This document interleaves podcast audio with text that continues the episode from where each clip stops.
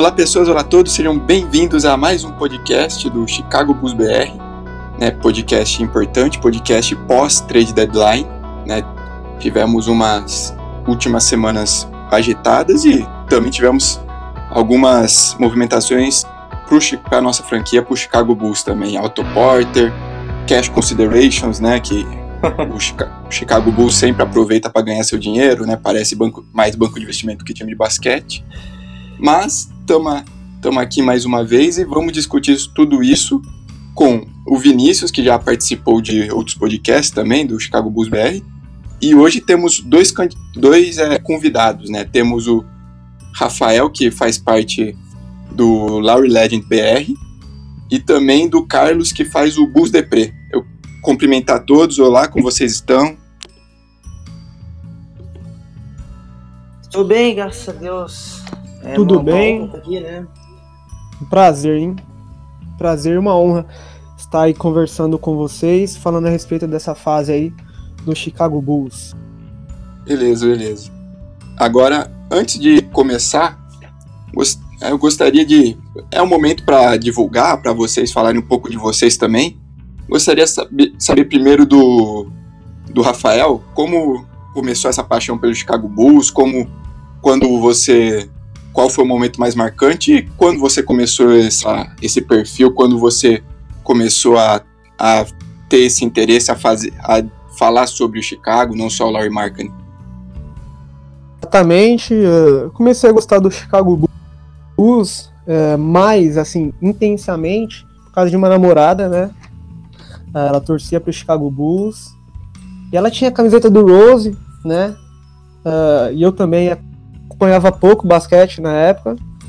E, cara, quando eu comecei a acompanhar basquete, apesar de, de acompanhar, acompanhar pouco com a NBA, uh, não tem como você não se apaixonar pela forma e a raça, a dedicação que aquele time uh, com Derrick Rose jogava, né, em 2008, quando ele foi draftado. E o cara era simplesmente fantástico e toda a evolução dele eu acompanhei. Isso fez com que a paixão pelo Chicago Bulls só florescesse ainda mais, né? E assim, a aptidão por estudar, conhecer, né? Uh, eu sempre estudei bastante. Estudei a história do Chicago Bulls e me apaixonei pela franquia, por todos os títulos que o Jordan conquistou por Chicago Bulls. É, e é isso, eu acho que é, meu perfil é o Laurie Legend BR, né? É, eu iniciei faz pouco tempo, mais na virada do ano, para comentar a respeito do, do Markkanen, né? Um prospecto muito importante né? Uh, eu gosto de comparar o Markkanen com o Dirk, justamente uh, não pela semelhança na posição e alguns modos de jogar, fadeaway, que eu gosto bastante do Markkanen, mas pelo fato de, dele ser um rosto na, na franquia, né? Inclusive o John Paxson falou a respeito disso, e é isso. Legal, legal. E Carlos, a mesma pergunta a você. De onde veio essa paixão pelo Chicago Bulls? Quando você começou acompanhar, acompanhar mais de perto com o perfil no Twitter e tudo mais. Como conta pra gente também sua história. Então, é, eu sou muito novo, né? Eu vou 15 anos esse ano. E eu comecei a acompanhar a NBA faz pouco tempo, assim, relativamente. Foi mais ou menos em 2013, 2014. E eu tinha pego o Derrick Rose é, na volta da segunda ACL dele, segunda lesão séria dele. E do mesmo jeito, eu vi aquele cara jogar. Não, eu vi LeBron, vi o Wade no, no Prime do Miami Heat, mas eu vi o Derrick Rose jogar e eu simplesmente me encantei com o Derrick Rose. Me encantava de uma forma incrível pelo Derrick Rose. Eu procurava muitos highlights dele no YouTube, enfim.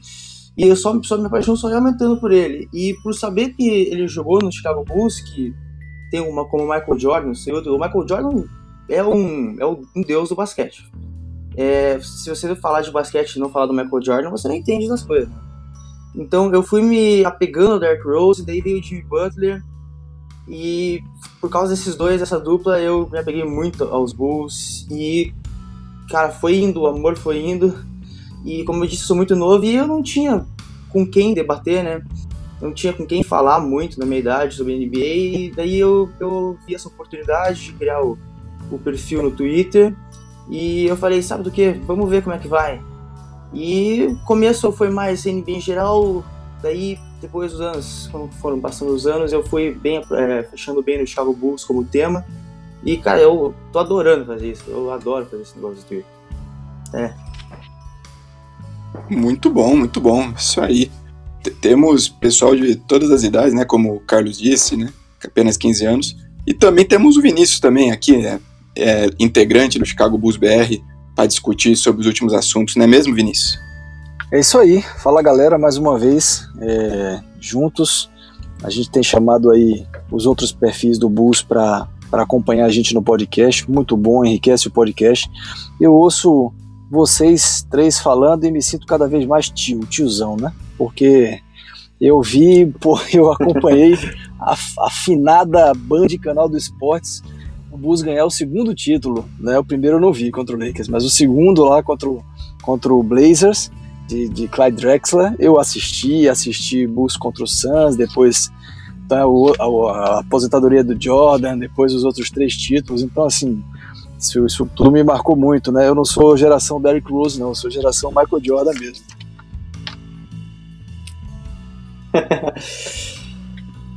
é, que honra, é isso aí. Que honra, hein? Muito bem, isso aí. Vamos, vamos já começar com a, o, as últimas notícias. Vamos tratar sobre, por enquanto, a, por enquanto não, mas a troca mais bombástica pro lado do Chicago Bulls, que foi a troca que mandou é, o Jabari Parker, né, jogador que tem sido é, na, no trading block do Chicago Bulls há meses, né, e junto com o Bob Portis eles foram levados mais uma escolha de segunda rodada 2024, se não me engano, 2023, para em, tro em troca eles receberam o Otto Porter Jr. de Washington. Otto Porter Jr. é um jogador né, extremamente eficiente para se falar de arremesso, depois é, de arremesso de três, de, como arremessador, é um, é um bom defensor, é uma lacuna que o Chicago Bulls claramente tinha com a saída do Justin Holiday, com a lesão do Chandler Hudson, a já lesão do Denzel, do, do Denzel Valentine desde o início da temporada. Mas ele foi trocado por causa de um salário muito alto. Ele ganha essa temporada 26 milhões, a próxima ele ganha 27 milhões, e a temporada 2020-2021 vai, ele tem uma player option de, 24, de pouco menos de 28 milhões e meio de dólares que se ele for minimamente sensato, ele provavelmente vai aceitar essa player option. Então, o que vocês pensam sobre essa troca, sobre a perda do Bob Portis, que era para ser um jogador, um jogador, um free agent restrito, ou seja, Chicago Bulls teria a chance de igualar qualquer oferta que viesse para ele na free agency. O que vocês pensam do Otto Porter com o salário dele, a eficiência dele, o que ele pode agregar também para a equipe? É, então, é, eu estava falando com, com, o Rafael antes de começar o, o podcast e eu tinha comentado que o agente do Bob Portis tinha falado que eles, o preço que eles estavam pedindo para renovar eram 64 milhões de dólares por quatro anos. E é, para mim, isso é a única explicação dessa troca dos, dos Bulls. Porque o salário do Otto Porter é abismal. É um salário que não condiz nem um pouco com o que o Otto Porter é hoje. E o Jabari Parker também tinha seus problemas salariais que eram muito altos pra gente, não deu muito certo em Chicago mesmo. Mas o Otto Porter tinha um salário, tem um salário muito, muito grande, eu não entendi muito bem ainda essa troca e ainda mais mandar essa escolha de segundo round aí. E assim, o, o Otto Porter ele é um jogador que ele é, eu acho que o Rafael também comentou no perfil dele no Twitter, ele, ele é um 3D, né? Ele é um jogador que, que mata a bola de três e consegue voltar para defender. Ele é bem consistente.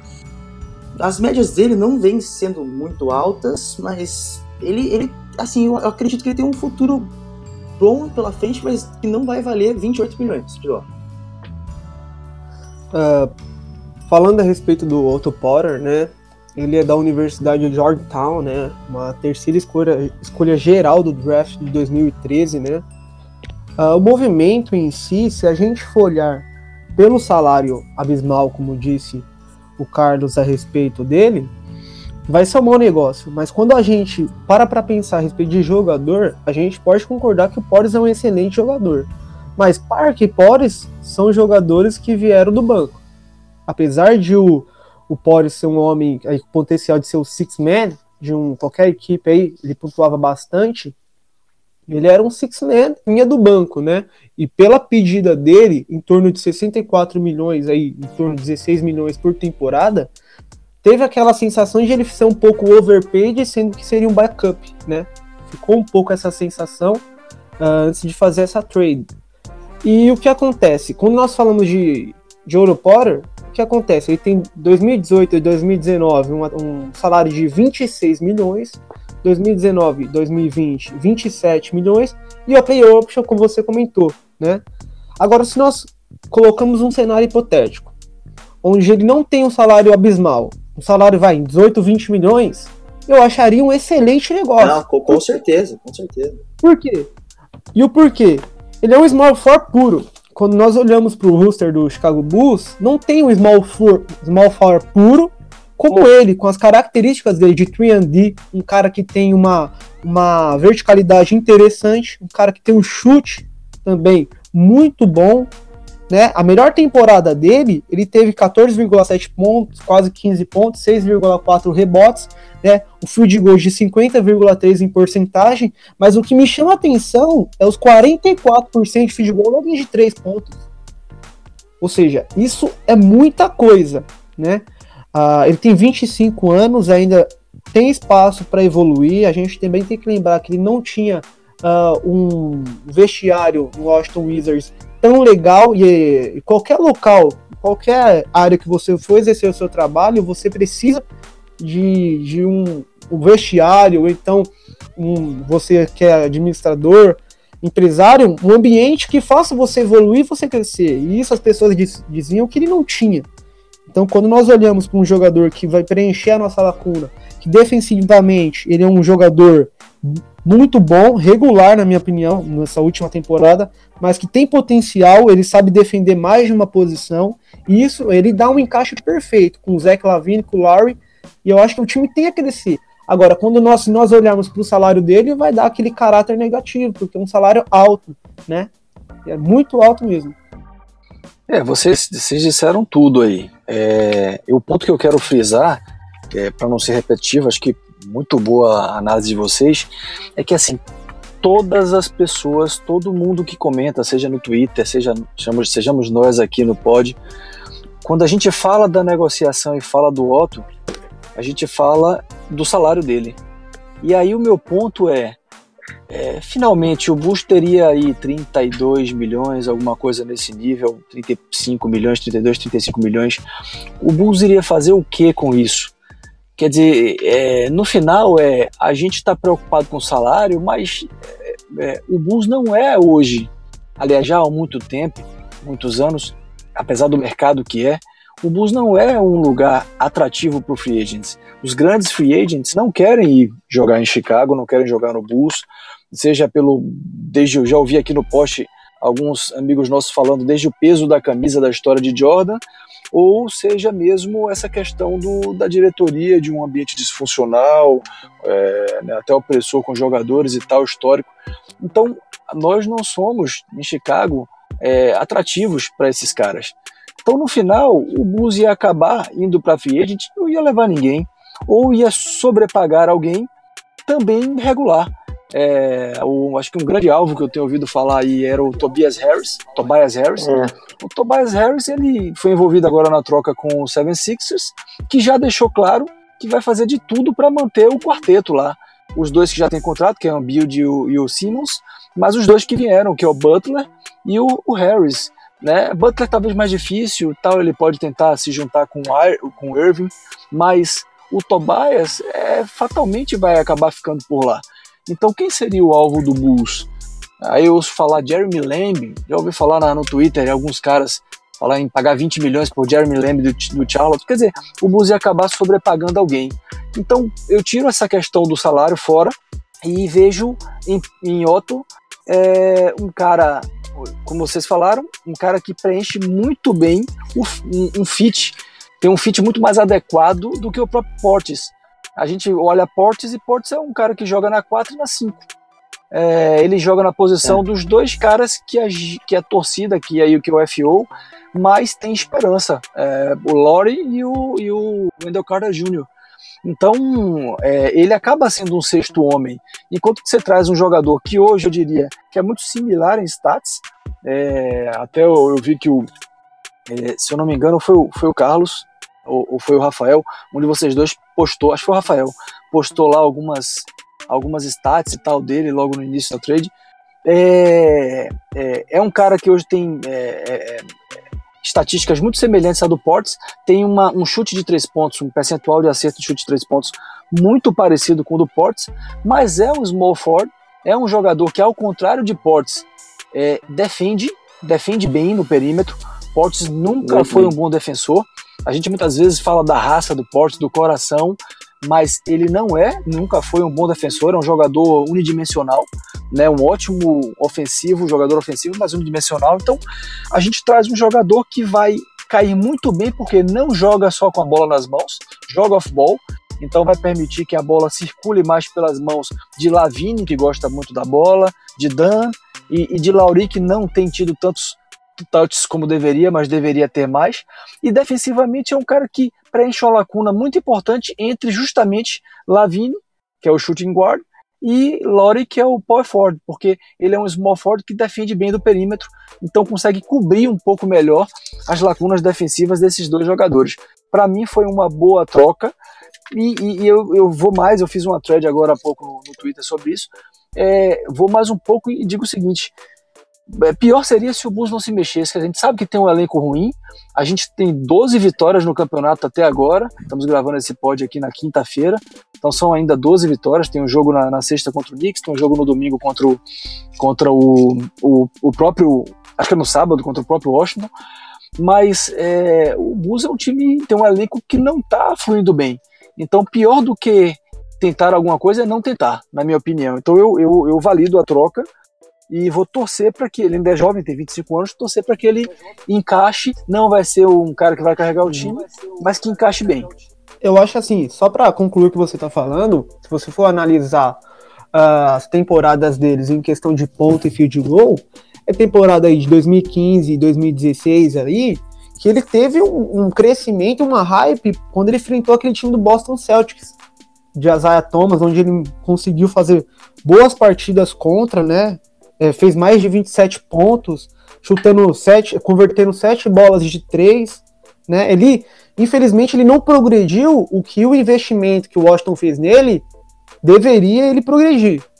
Mas ele é um bom jogador que tem percentual de crescimento. Se ele vai crescer é outra coisa. Mas ele tem o ambiente necessário. Ah, você pode ver nas entrevistas que Lavine, que Robin Lopes receberam ele bem. Agora, é, uma coisa é expectativa. Eu tenho uma expectativa interessante nele. Eu acho que ele vai render com a camisa do Bulls. Espero que isso aconteça. Uh, mas vamos ver aí como que vai ser. Perfeito, perfeito. É, lembrando que, com esse, como o Vinícius disse de fit, o Porter deve ajudar muito ao Lavigne e ao Marketing, a, fa favorece muito eles as infiltrações, já que ele é tão eficiente na bola de três. Bom, para uma outra troca, essa muito menos polêmica, mas mais uma troca que o Bulls tem se acostumado frequentemente fazendo, principalmente nessa última temporada, que Chicago Bulls com trocou Timothy Lualu Cabarro do Oklahoma City Thunder. Em, em troca, o Bulls manda uma escolha de segundo, de segundo round de 2020 protegida e também o famoso cash considerations, né? Como eu falei no início do podcast, né? O Chicago Bulls está aparecendo mais uma, um banco de investimentos tem, buscando dinheiro, buscando lucro, enquanto isso as outras equipes só veem o Chicago Bulls como é, para despejar contratos ruins, que é o caso de Houston e agora de, OK, de OKC. O, o, o, o Cabarro não é necessariamente um contrato ruim, é um contrato até baixo, mas como o Thunder estava no Luxury Tax, eles precisavam economizar de tudo que é de, de, tudo que é possível. O que vocês acham dessa troca? É um jogador que com certeza deve ser reserva do, do Otto Porter, é um jogador que foi selecionado por Filadélfia, mas não teve muito é, muito espaço, aí foi para o Oklahoma City Thunder, teve menos espaço ainda. Vocês acham que é possível ter uma esperança? Ele, ele que foi escolha número 24 do draft 2016? Uh, eu acho muito, meio difícil, sim. O, o Cabarro, ele, ele vem acho da pior média de pontos dele na carreira, ele tá com dois pontos por jogo essa temporada. É, ele tá tendo muito poucos minutos sim, em Oklahoma. Eu não sei se. se obviamente que vai aumentar aqui em Chicago, mas sinceramente não sei se ele vai ser muito aquele cara que a gente precisa. A, a eficiência dele é, é, em quadra ela tá baixa, os números de aproveitamento tanto para dois quanto para três estão baixos. Ele tem um potencial atlético interessante, ele é um defensor mediamente interessante também. Eu acho que no máximo, no máximo ele vai ser um, uma sólida, uma peça sólida para os Bulls. No futuro vai ser um, aquele cara que vem do banco, vai jogar um pouco, mas que se tiver um jogo bom é, para a gente vai ser ótimo, se tiver um jogo mediano vai ser interessante. Mas é, eu não vejo muitas expectativas no Cabarro. Eu acho que ele só vai ser mais um que vai passar aqui, daqui a pouco ele já tá fora. E, tirando aquela, aquele lance patético do jogo dele contra o, o New Orleans, eu não sei se vocês viram a dunk que ele errou. Mas o jogo, o jogo dele contra os Pelicans, ele estou de 3 de 11, aproveitamento baixo. É, mas é isso, eu não, não, não, tenho muita confiança, não tenho muita fé nele. Mais para aliviar o cap relief do Thunder. Bom, interessante falar do Cabarro, né? Porque francês, ele é francês, né? Pique de número 24 no, no draft de 2016, né? Tem 23 anos. É, ele é um jogador, ele é, é atlético, como disse o Carlos, né? né ele veio como ser um protótipo também 3D, né? 3D. Uh, ele chutou 37%, né? Foi pro draft com essa porcentagem do perímetro, né? É um jogador dispensado pelo OKC para abrir espaço, né, no roster. O contrato dele é de 2,6 milhões, né? O Bulls absorveu e ganhou o que o Bulls mais gosta, né? É, como você disse, é o banco Bulls. É, a operação que ele fez também abriu espaço para que o Bulls também dispensasse o Carmelo Anthony, né? Então esse cash consideration também foi usado, né? As temporadas dele, quando ele foi primeira temporada dele, foi a 2016-17, ele teve uma média de 6,7, 6,4 pontos, né? Um field goal de 40% em 69 jogos. A média dele caiu uh, em 2017, 2018 para 5,8 pontos, com field goal de 37,5 em 52 jogos. E 2019, essa temporada atual que ele disputou pelo OKC, só teve 1,7 pontos, com field goal de 30,2% em apenas 21 jogos, né? Pelo Bulls até agora e tá com 9, já melhorou, né? Uh, eu não sei se vai dar certo, eu torço para que dê certo, quem sabe ele não pode virar um Justin Holiday, né? Um, que melhor, melhorando o seu chute. Mas eu concordo com a opinião do Carlos, eu acho que ele não vai ficar muito tempo, não. É, e eu acho que valeu mais o cash consideration por o Bulls do que o próprio jogador em si, né? Eu acho que o jogador, o Bulls só foi pela negociação pelo cash consideration. É, é, é isso aí. É, eu acho que é foi uma troca de oportunidade, né? De oportunidade dupla.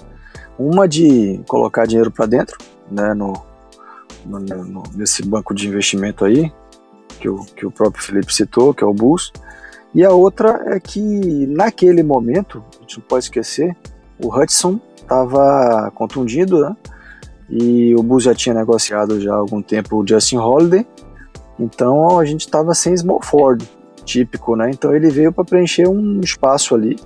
É, se eu não me engano, ele é free agent no próximo ano. Acho que é unrestricted, inclusive. Né? Free, é free agent, agente livre e restrito. Então, eu, eu, não fica, dificilmente fica para a próxima temporada no Bulls. Vai ser, vai passar como um vento. Perfeito, perfeito. E para terminar de todas essas movimentações que a gente teve, teve também o, o, até que enfim teve o buyout do Robin Lopes. Né? Um jogador que não vai ter seu número é, aposentado no United Center, mas foi muito útil, sempre foi um cara muito profissional, que comprometido com o grupo, comprometido com, com o jogo, e que sempre teve uma voz de liderança no, nos, no, nos elencos, sejam eles com Jimmy Butler, sejam eles com, a, com molecada. Então, que vocês pensam sobre o Robin Lopes, o que vocês viram sobre ele nas últimas temporadas. Mais uma recordação de como foi o Robin Lopes nessa, nessas temporadas pelo Bulls. Ah, o, o, Robin Lopes sempre ajudou bastante a gente, foi um jogador sólido pra gente. É, mas chega num momento que a franquia, quando entra em rebuild, não, não tem como ficar com um contrato de 14 milhões de dólares com, no, no Robin Lopes. É, eu acho que lá, é, pelo menos até onde eu sei, lá em Chicago a torcida adora o Robin Lopes. É, ele é uma figura mesmo da cidade. E o Robin Lopes ele ajuda o time a ganhar jogos. E eu acho que um contender, um time que estiver brigando pelo campeonato, tem bastante chances de, de melhorar caso o Robin Lopes integre seu elenco. É, o Golden State tinha conversado com ele, outros times tinham conversado com ele, mas eu acho que é, nos momentos em que os, Bulls, que estavam bem, o Robin Lopes acompanhou a equipe, estava bem, mas chega, chega num momento que é, a gente não consegue ficar com um jogador desse, muito pela idade e pelo contrato. Mas pro Robin Lopes a gente só tem que agradecer, porque o cara foi uma figura, sempre carismático. E é isso, cara, obrigado por tudo, mas agora o salário não dá mais. Uh, concordo com a opinião de vocês. Se você for parar para pensar, além do que ele rendeu dentro da quadra, né, um cara que ajudou no desenvolvimento do Larry, né, também do Wendell Carter. Você viu o comprometimento dele uh, com esses dois novatos e sempre auxiliando ele. Lembrando que ele também ajudou uh, no desenvolvimento do Porzingis. É um cara que, Feliz. fora de quadra, ele, você vê ele brincando com os mascotes. Ele é um cara, assim, ele aquele cara que incentivava o vestiário, né? Um cara amigo de todo mundo, né? Dentro de quadra ele também rendia, mas entrando no, no conceito do Bulls de reconstrução, era um fato que em algum momento ele ia sair. O Bulls não conseguiu, até por incompetência. O Bulls não tem credibilidade nenhum hoje para fazer negócio, nem free agent, nem trade. Uh, você fica aí, aquele rumor sempre em todas as negociações, como o Bulls fazer algo errado, por causa que o FO não passa uma credibilidade legal, né? E era esperado esse Bullion. Eu, eu pensei que ele ficaria até o fim da temporada, mas é, parece que ele já vai chegar nesse acordo, o Simon já chegou e, e o obrigado, né, que fica. É um bom jogador, não vai ter só a camisa retirada, mas vai ficar na história aí. Pela carisma, né? É, Felipe, eu, eu, eu confesso que assim, a gente tá gravando já mais tarde, né? Mas as notícias que eu ouvi era de que ainda não tinha sido oficializado, assim, não tinha, apesar de tudo, a, o Paxson disse que ele não, não teria, não daria o buyout ainda. Essa informação, é, a gente está antecipando alguma coisa aí, insiders, né, que, que não tinha visto, visto ainda no, nas informações. Acho que pode rolar, mas é, acho que eu acho tá que, oficial. Mas tá? é isso mesmo, acho que em próximos dias ele já fecha mesmo. É, eu acho, acho que é possível. não- talvez não mude muito a fala que vocês fizeram. A gente. é, talvez aí vamos dizer que a gente tinha bola de cristal, mas a, a- a essa altura, nesse momento que a gente grava, o, o, o Lopes ainda é jogador. Tem uma fala lá do, do, do, do Paxson que ele não tem planos ainda de, de fazer o buyout. Inclusive, ele citou que essa história toda de buyout, dele ir para o Golden State, se o Bulls desse buyout, ele acha que inclusive isso prejudicou o valor de mercado do, do, do, do Lopes e prejudicou uma possível troca, inclusive. Foi o que eu vi, tá? Não, Não. sei se de repente eu, eu que estou desatualizado. Não, não, sem problema. Eu abri aqui, realmente ainda não tá nada confirmado agora quem está gravando, mas, por exemplo, o Woj, que é o guru da, da NBA, o ma- maior especialista em trocas e movimentações, ele disse que o Bulls e o Robin Lopes, a expectativa é que eles se encontram se encontrem logo para conseguir um, um buyout, ou seja, realmente ele ainda não está fora do Chicago Bulls, mas é só questão de tempo, até provavelmente até o lançamento desse podcast já deve ter tido buyout. Uma coisa é certa, né? Que ele vai sair. Bom, muito bem. Bom, e para gente chegar agora também, já vamos falar um pouco da sessão tampômetro, né? Já que o Chicago, Chicago Bulls não tem tido tanta sorte, não tem tido tan, é, tanta qualidade no, na NBA, no campeonato, por que não ter sorte na, nas bolinhas de ping-pong? Né? Vai que algumas caem a nosso favor. Hoje, o Chicago Bulls continua mantendo firme e forte a quarta pior, é, é, quarta pior marca da NBA, né, atrás ainda de Cleveland, Phoenix e Nova York, e cada vez mais se afastando de equipes como Atlanta e Memphis. O que vocês pensam sobre esse draft? O que vocês veem sobre? Se acham que Chicago consegue uma escolha, consegue ficar entre os três piores e aí com isso todas as, todas as três piores equipes têm a mesma chance de ter a primeira escolha geral? Que vocês veem agora no futuro sobre mock drafts, sobre Zion, sobre Jay Moran, que vem crescendo absurdamente nos últimos mock drafts? É, o, o, problema de ficar no top 3 e não saber se você vai ter a primeira escolha ou a segunda escolha, enfim, é que essa, essa classe desse draft, ela, ela realmente é boa, só que você, você para você ter um cara que vai, o cara que você sabe que vai mudar o rumo da sua franquia é o Zion Williams.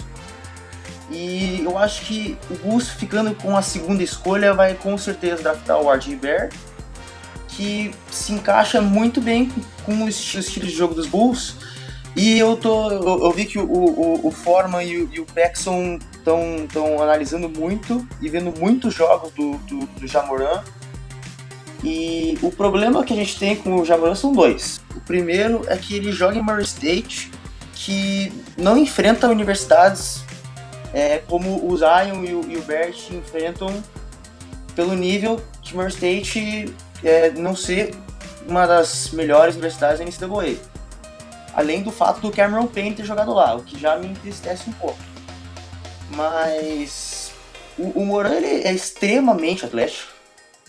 Ele, eu acho que, como sendo um point guard do jeito que ele é, você não vai encontrar nenhum nesse draft. Ele é um protótipo de Russell Westbrook.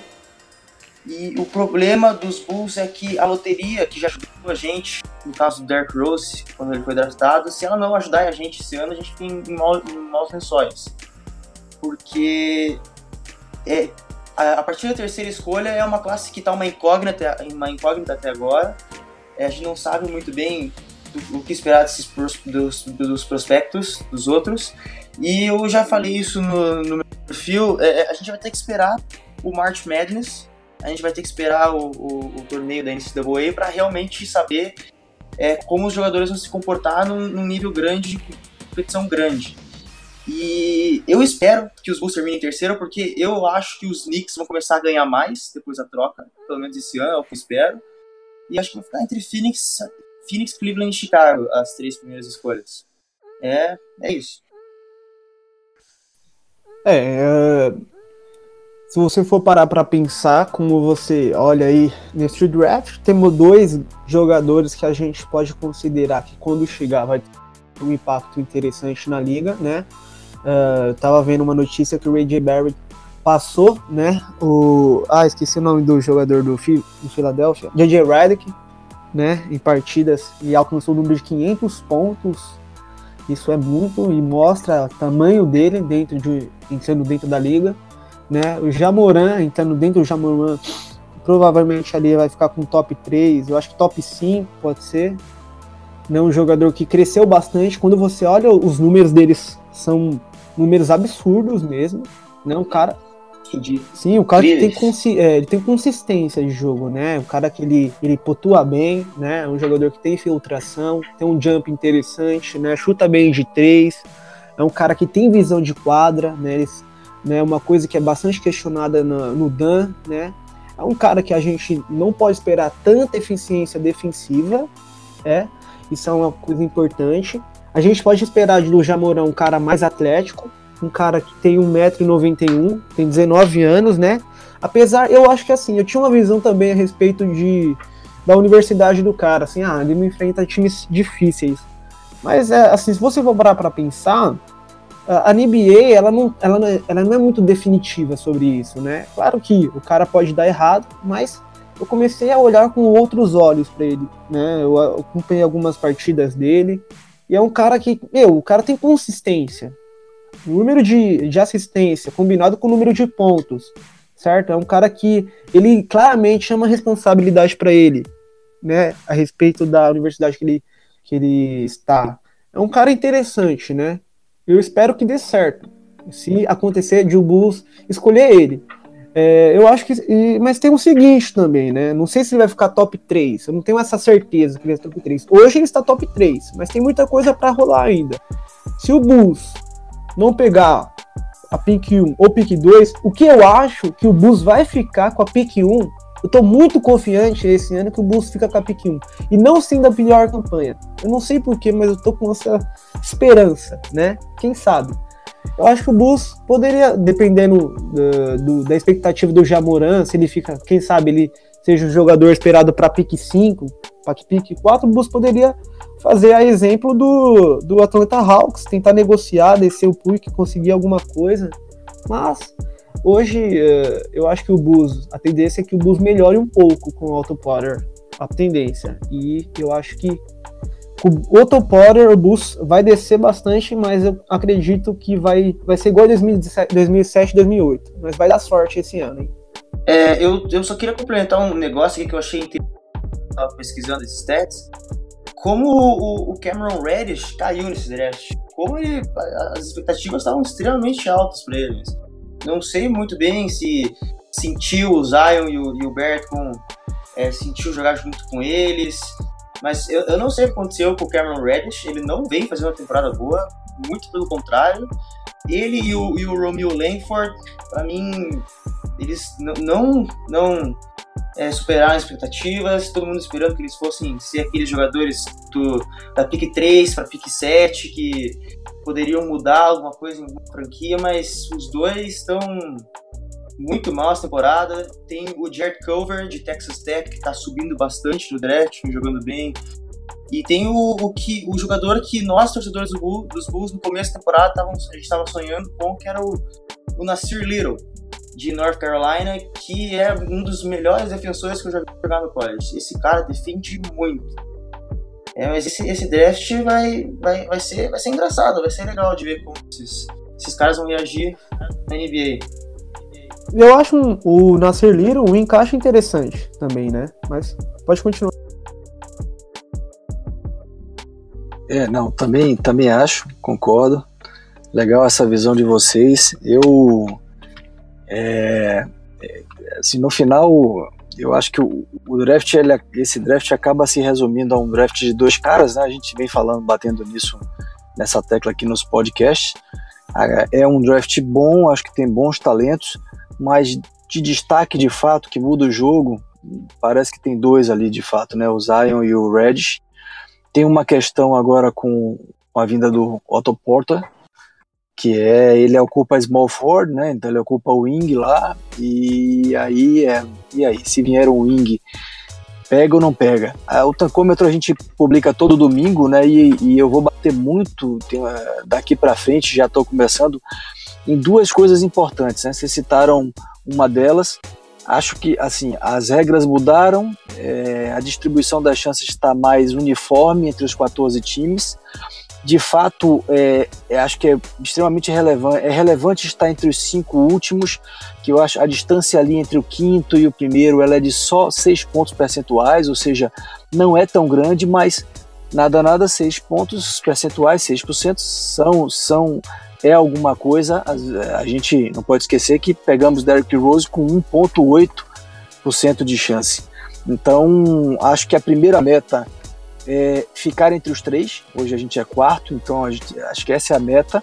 Você não, não, não torcer para tancar, acho que a gente precisa ganhar jogos sim, mas torcer para que os outros melhorem.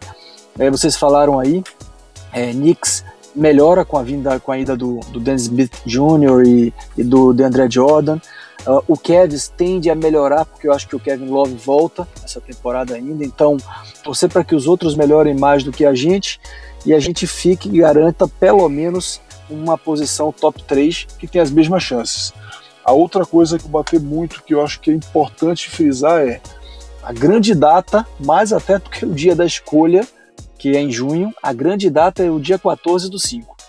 14 do 5 é o dia do lottery. E é esse o dia que vai ser bem divertido, porque eu acho que esse ano vai ter muita surpresa. É, acho que foi o, o, Rafael que falou de otimismo. Não sei se foi o Rafael ou foi o Isso Carlos foi eu. que tá otimista. Tô muito né? otimista. É. Isso é legal, isso é legal, gostei. É, até porque tem que ser otimista mesmo, tem que contar com a sorte. São, é, para vocês terem ideia, quer dizer, o, o quarto colocado tem 24% aproximadamente de chance de pegar uma top 2.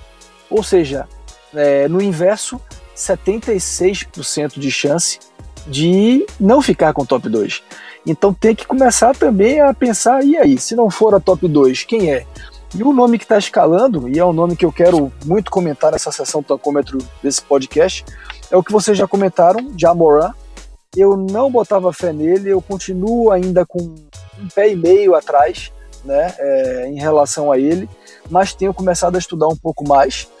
A turma compara muito ele ao, a Westbrook, já vi comparando a Rondo, até a Wade, a Dwayne Wade, né?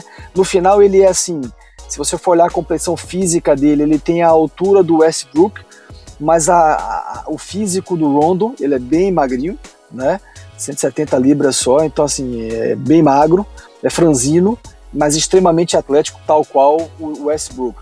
É, se você faz uma comparação com os números por 36 minutos, é, de todos eles no, no, no college, é, o Jamoran, ele praticamente ele bate quase todos esses jogadores, Wade, Rondo, Westbrook, em termos de stats. Né? Ele, ele, por 36 minutos, faz 24 pontos, quase 6 rebotes, 10 assistências, é, roubos, é, um, field goal de 51%, ah, três, três pontos não é bem o forte dele, só 32%, mas lance livre 80%. Ele tem estatísticas muito boas, sempre tem essa questão de ah, ele joga em Murray State, é um colégio fraco, apesar de que ele enfrentou a Alabama do técnico Avery Johnson, é uma boa equipe e, e, e arrebentou, se não me engano, fez 33 pontos. Então é um cara a se olhar, principalmente, principalmente quando a gente olha o Bulls e tem dois fatores que têm se falado muito aí na mídia, entre torcedores e entre analistas. Um é uma certa perda da, da paixão por Dan, é um certo desencanto por, por, por Chris Dunn. Chris Dunn tá andando de lado nessa temporada, inclusive ele tá performando men- é, pior do que ele performou na passada. Ele caiu em pontos, praticamente manteve o, o mesmo estatística em rebotes e, e- e manteve em assistências. Então, Chris Dunn tá andando de lado e já se tem dúvida de se ele é o point guard que vai conseguir fazer o time funcionar. Né? Esse é- essa é uma dúvida. Então já se começa a pensar. Acho, acho que a próxima posição é point guard.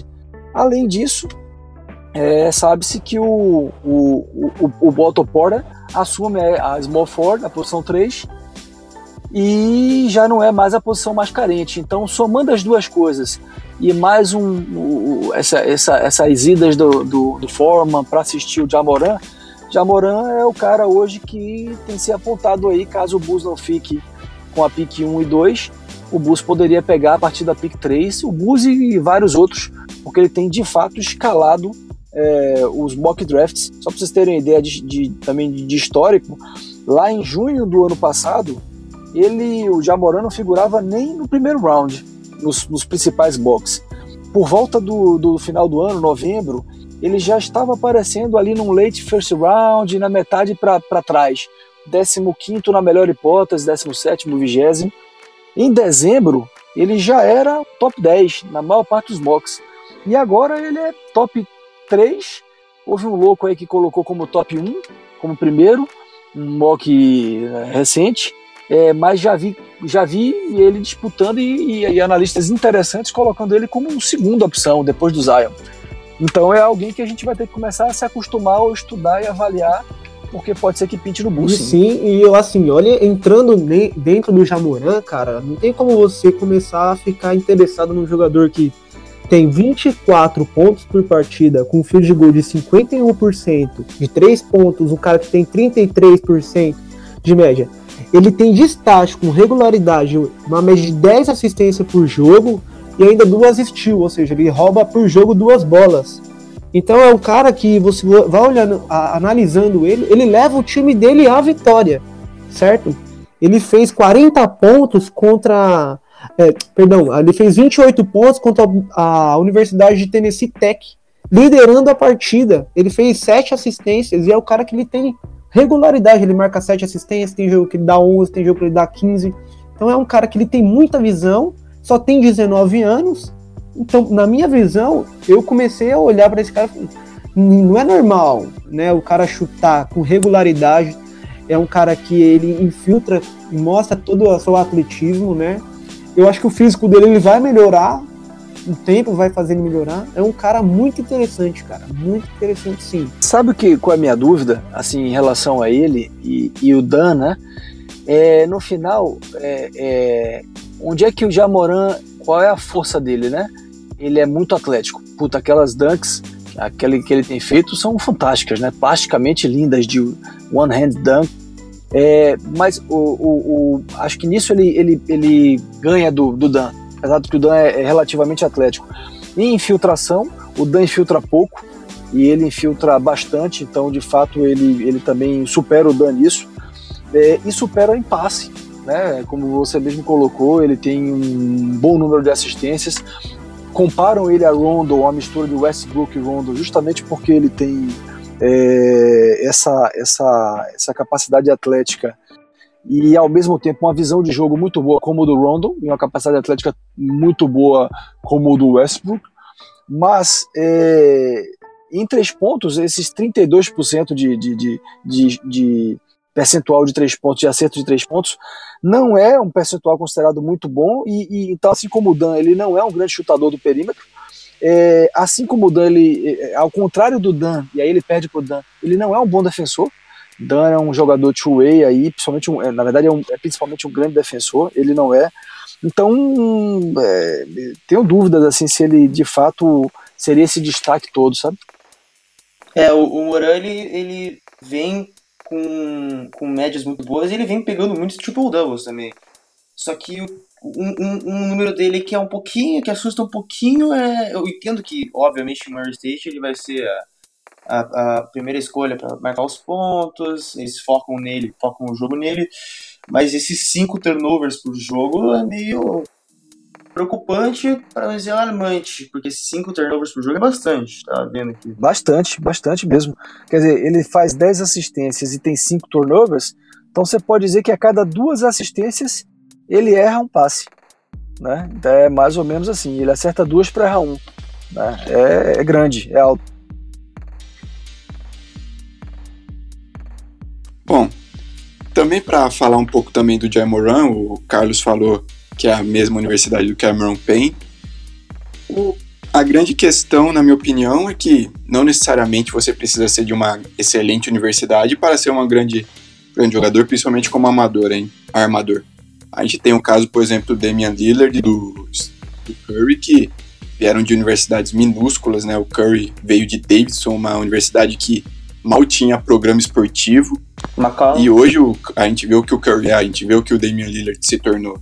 Então, não necessariamente é uma coisa ruim. Óbvio que o Cameron Payne tem, tem uma questão negativa pra gente, porque a gente viu de perto, né, como foi. Mas é, é esperar, é ver como isso, como ele vai sair no March Madness como equipe claramente inferior, né, como que ele vai conseguir carregar essa equipe nas costas. E no geral é, é mais isso mesmo, né? É, só só para finalizar, esse, como ele vai carregar a equipe no March Madness, é, para mim esse vai ser, vai ser o ponto que vai determinar se ele vai ser top 3. Se ele conseguir carregar o Murray State no March Madness, para mim é suficiente para colocar ele lá em cima no draft, realmente liderando essa equipe para frente no March Madness, é, isso vai demonstrar que ele é o baita jogador que mostra. Perfeito. É, é, é, o, vai ser justamente o divisor de águas, né? É Sim. o que vai comprovar se ele de fato consegue enfrentar uma competição mais, mais forte, o quão bom ele é. Eu tô, eu tô nessa também. Acho que eu esperar março aí e ver como é que ele se, se coloca. Primeiro, se ele vai chegar lá, né? Burr State vai chegar lá, e segundo, como é que ele vai enfrentar as forças, né? Exa é isso aí. Exatamente, né? Isso aí é para aliviar nossa, nosso pensamento a respeito dele, né? E aí, é, entrando na comparação, só para concluir já, na comparação com o Dan, eu acho que eu concordo exatamente com você a respeito disso, né? É, os números de três pontos dele não é um número bom, realmente. É uma coisa que ele tem que melhorar. E ele também chuta em umas bolas que ele chuta de muito longe também, né? Então tem coisa a melhorar. Mas é um jogador que, que marca 24 pontos, né? E tem 10 assistências por partida. Então ele tem visão de jogo, né? Eu fiquei com esse pensamento também a respeito do Trey Young, que é um jogador ele tem o, o, diferencial que é o dele é o chute de três pontos, né? E, e, eu fiquei com muita dúvida a de pegar um jogador como ele, né? E é um cara que ele fez, já fez boas partidas, sólidas partidas, né? Uh, pela equipe do Atlanta, né? Se a gente for parar para pensar, um point guard, o, o Bulls, na minha visão, o Dan caiu muito na avaliação, né? É um jogador que já tem 24 anos, caiu muito, bastante na avaliação. E, cara, é, se você for parar para pensar qual é o contrato que o Dan vai pedir, quem sabe não, não pode ser um, um backup, um cara que ajude no time. Vocês, acreditam que o Bulls poderia continuar com eles? Com, com o Dan? Sim, sim. É, eu, eu não acredito que o Dan vai pedir um contrato é, alto. Eu acho que ele vai pedir um contrato que se encaixe bem com o nosso cap. E se isso acontecer, é, eu, eu, eu, ficaria feliz. E eu escutei esses dias o, o Paxson falando que os Bulls nessa free agency eles poderiam ir atrás de um, um point guard veterano para ajudar o Dan a se desenvolver, para saber realmente quem será o Chris Dunn do futuro. E obviamente que como, como torcedores do Chicago Bulls a gente, a gente só pode esperar o Derrick Rose. Eu ficaria extremamente feliz se o Derrick Rose voltasse agora e ainda mais se fosse para ser um tipo de mentor para o Chris Dunn. É, vamos ver como sair, né? Como disse, o Chris Dunn perdeu. Acho que o mercado do, de armadores hoje na NBA tá bem cheio, então talvez o a gente vê o Kyle Lowry tá querendo contrato máximo tempos atrás agora, e ele se satisfez se mantendo em, em Toronto, então vamos ver como vem o mercado de armadores. Talvez o Chris Dunn não tenha tanto mercado assim, se vier o Jay Moran ou outro armador mais experiente, o Chris Dunn talvez não acabe aceitando um papel menor. Né? Bom, agora que a gente terminou os nossos assuntos, vamos partir para a, as perguntas dos nossos as, as pessoas que nos acompanham no Twitter, fizeram várias perguntas e tivemos várias sobre podcast, sobre o Zion, sobre Barrett, sobre, sobre a franquia no geral. Não é mesmo, Vinícius? Foram várias, várias perguntas aí. E vamos lá, vamos, vamos vendo os blocos, os blocos de pergunta, Felipe.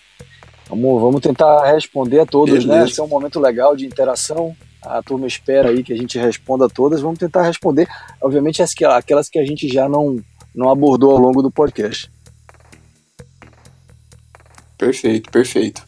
Vamos lá. A primeira pergunta é do Rafael pergunta dele é: apesar do contrato ruim, acham que o Otto, Potter Jr. podem dar um fit melhor com o time?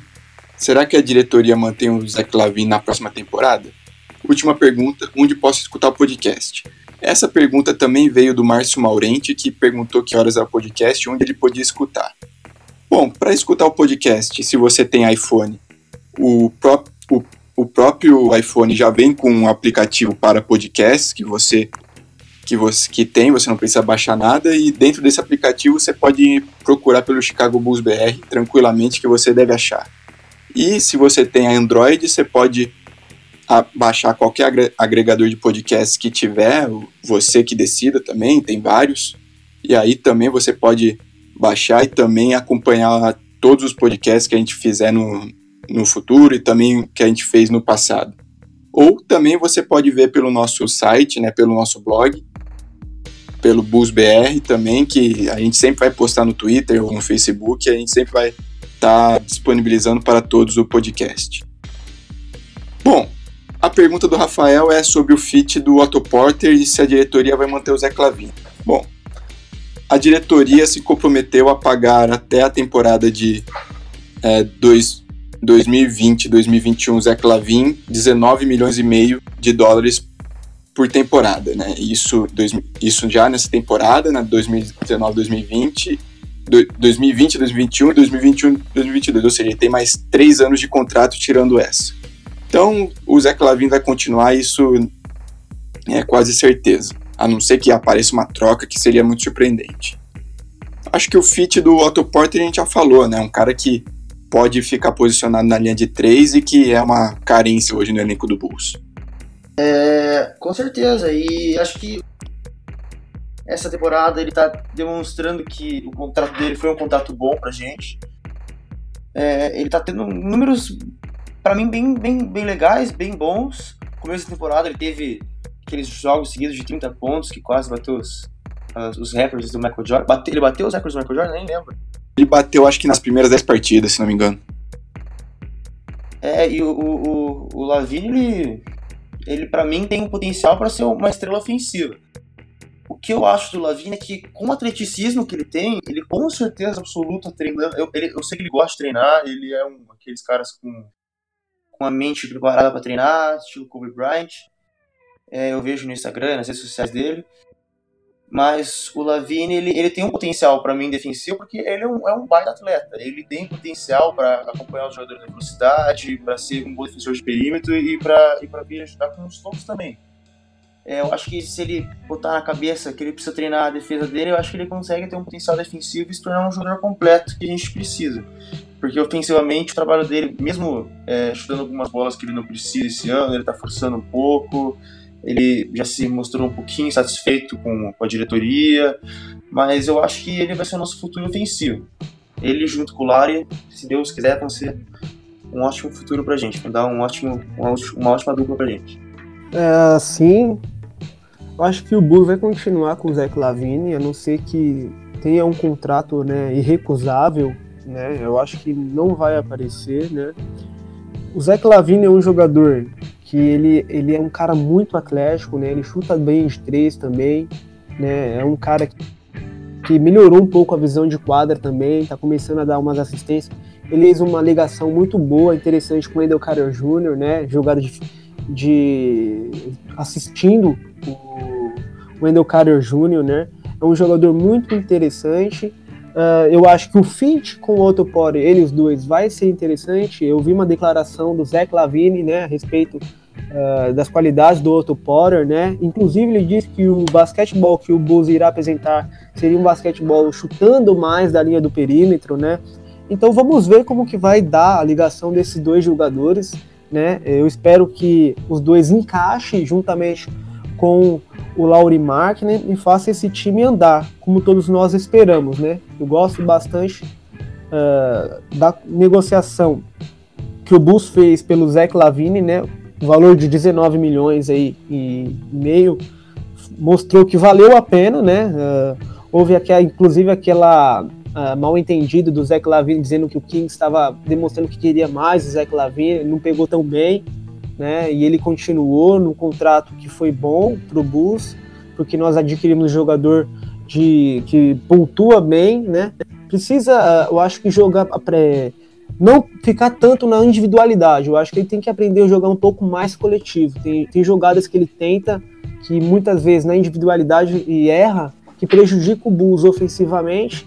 Eu acho que defensivamente ele melhorou. Se você for olhar ele no Minnesota ele era bem ruim defensivamente, ele tá um cara mais dedicado, ele precisa evoluir, evoluir tecnicamente, defensivamente falando, mas é um cara que eu acho que ele inclusive pediu ajuda do Dan para melhorar defensivamente, e eu acho que um treinamento é um cara que você vê que ele é work hard, ele trabalha bastante, né? Vai dar certo sim, e eu acho que o Bulls não vai não vai fazer, não vai negociá-lo não.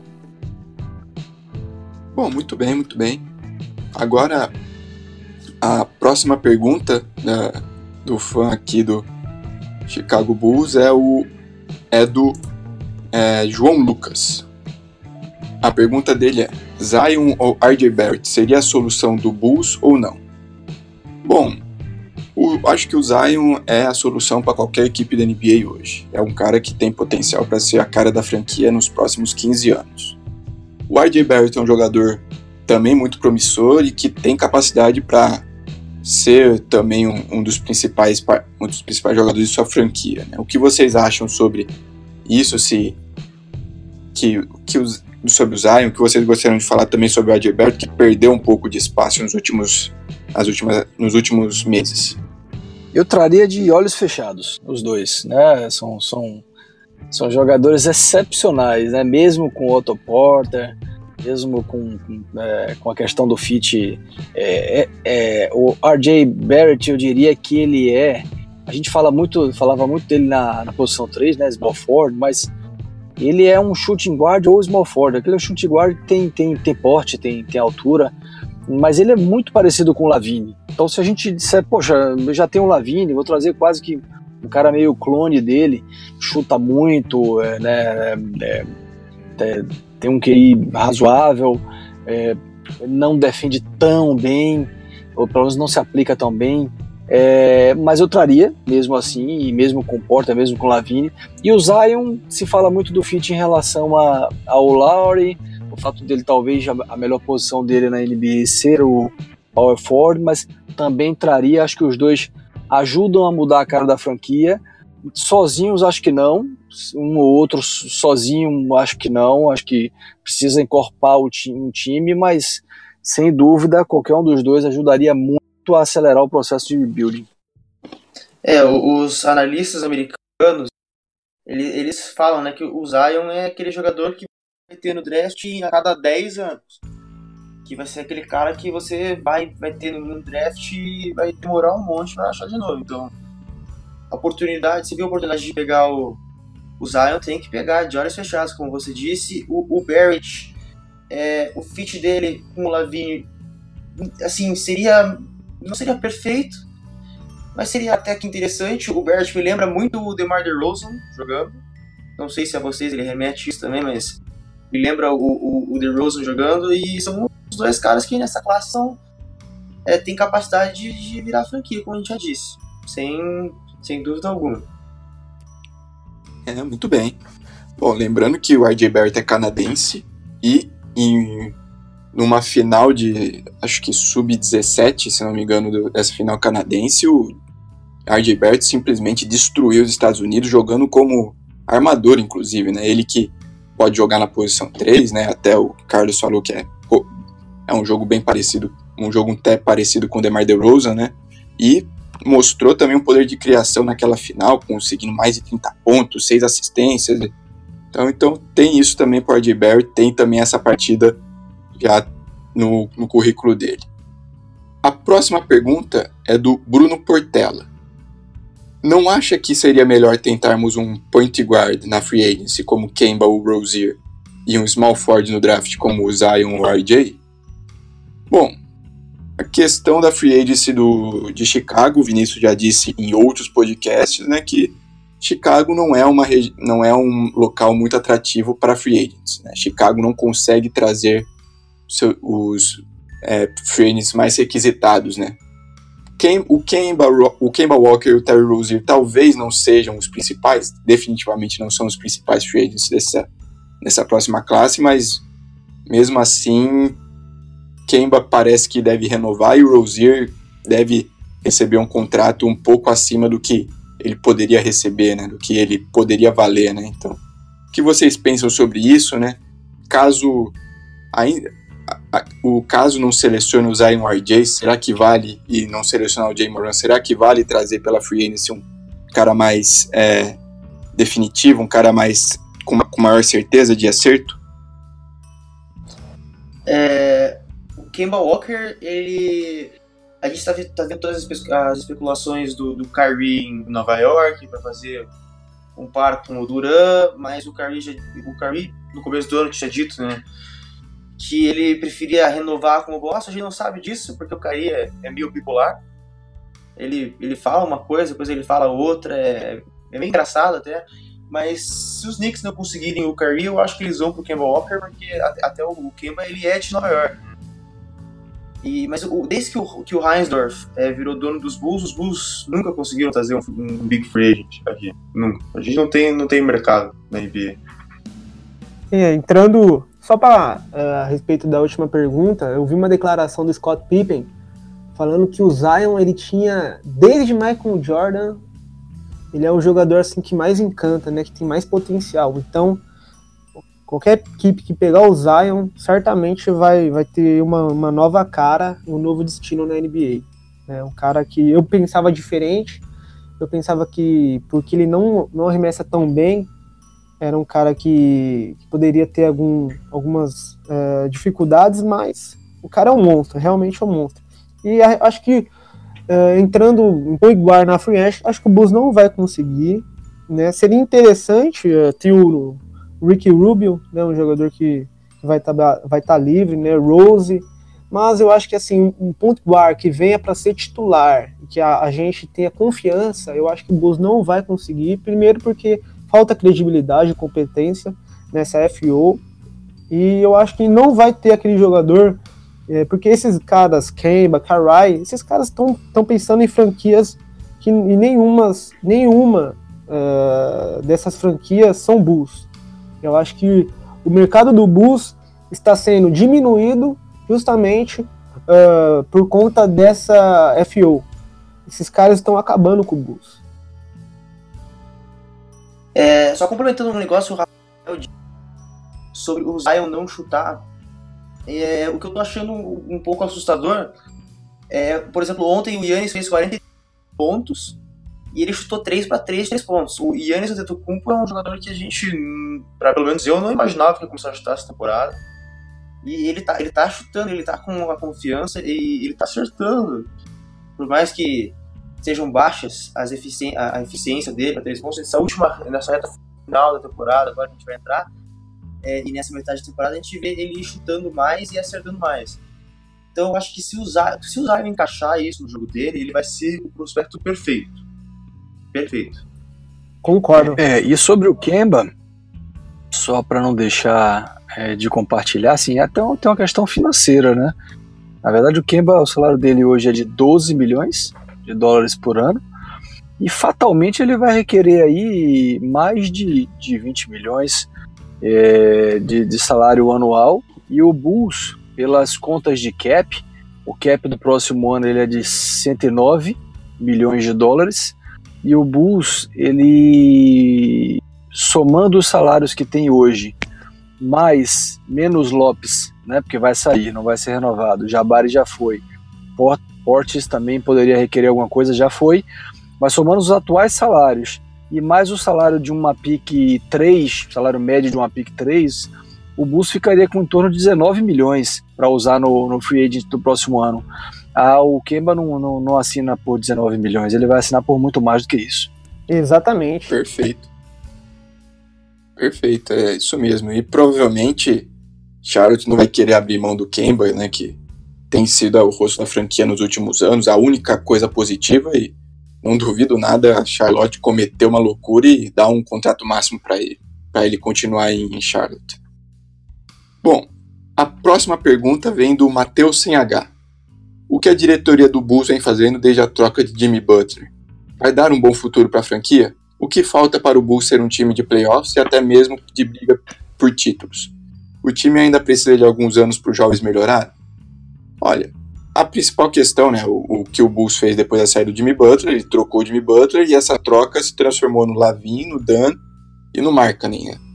O time o time enfraqueceu, obviamente, mas conseguiu alguns jogadores promissores. Né? O Lavin já conseguiu um contrato é, relativamente alto, né? quase 20 milhões por temporada. O, o Markkanen ainda tem muito potencial, teve uma excelente temporada de calor, veio da, da lesão para a segunda temporada também muito bem, né? Então é um jogador com muito potencial, né? A questão sobre de precisar de alguns anos para os jovens melhorarem. Daqui a pouco a gente vai precisar renovar com esses jovens, né? O Chris Dunn, a próxima temporada ele tá garantido, mas a outra aí não, não se sabe. Mesma coisa pro Markkinen, mesma coisa pro Wendell Carter Jr., que foi selecionado essa temporada. Então, não, a questão de tanking é importante, é a questão de você selecionar o melhor jogador, de ter mais possibilidade, ter mais chance de conseguir um melhor jogador disponível, mas também você precisa desenvolver os seus jogadores dentro da quadra, não é mesmo? Com certeza. É, eu não, eu não vejo o Lauri pedindo um, um, um, máximo no final do contrato dele. Eu acho que o Lauri não é esse tipo de jogador e, ou pessoa, mas eu vejo o Lauri como a nossa maior esperança para o futuro. É, o que falta para os Bulls é uma estrela. Os Bulls precisam de uma estrela ou precisam desenvolver estrelas, que é o que a gente está tentando fazer, mas é, como todo mundo sabe, a nossa direção, a dupla Gar, é, Garpex, é, não, é, não, é uma, não são bons dirigentes, eles não fazem boas escolhas.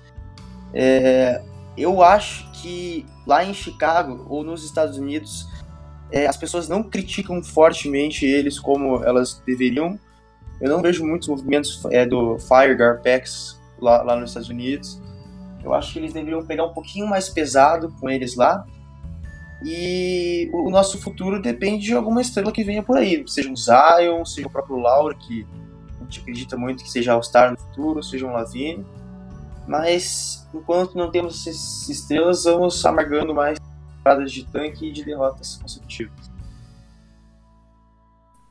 Bom, é, falando do futuro do Chicago Bulls, o futuro do Chicago Bulls é, vai estar em, em, em torno do Laurie Markkinen, mais uma torcendo para uma estrela vir desse draft. Quem sabe o Zion, quem sabe o Reggie Barrett.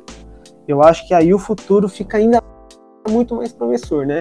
O Markkanen, que inclusive é, tem evoluído, né? Se você for parar para pensar na primeira temporada dele, onde ele teve uma média de 15,2 pontos, né, com arremessos de quadro em 43,4% e de chute de 3 pontos, ele tendo aí 36,2%, ele melhorou essa temporada, né? Ele tá quase 18 pontos, tá 17,9 pontos, né? O arremesso de quadra dele tá em 43,4, repetindo, né, a porcentagem, né?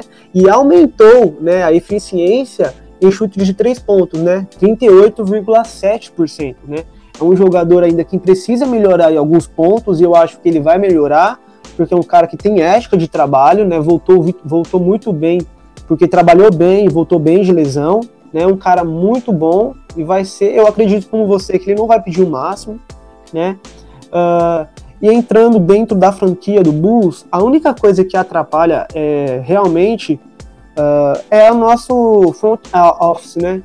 Porque eu não posso só criticá-los, eles fizeram uh, boas escolhas do draft. Eu acho que o Wendell Carter Jr. e o Laurie Markkinen uh, entrando em picks 7, né, não, não houve nenhum movimento para subir, né? Eles fizeram boas escolhas.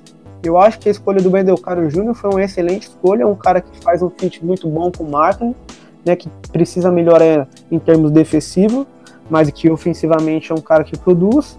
E eu acho que uh, ainda uh, estamos evoluindo na reconstrução. Né? Entra agora um ativo importante, jogador jovem que é o outro Paulo Júnior, nós temos o Zach Lavine. Eu acho que o que o Bus precisa de verdade neste momento agora é uma filosofia de basquete, né? Nós não temos um treinador que consiga utilizar é, essas peças fazendo o Chicago Bulls jogar, como por exemplo eu vejo o Brooklyn Nets, né? É claro que o Brooklyn Nets tem uma eficiência melhor no trabalho porque tem competência nos seus administradores, mas eu acho que o Chicago Bulls ainda e, e isso vai melhorar se vier uma grande estrela do draft, quem sabe Zion ou o Reggie Barrett.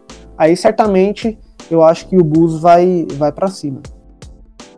Bom, a próxima pergunta é da Molly Sanches.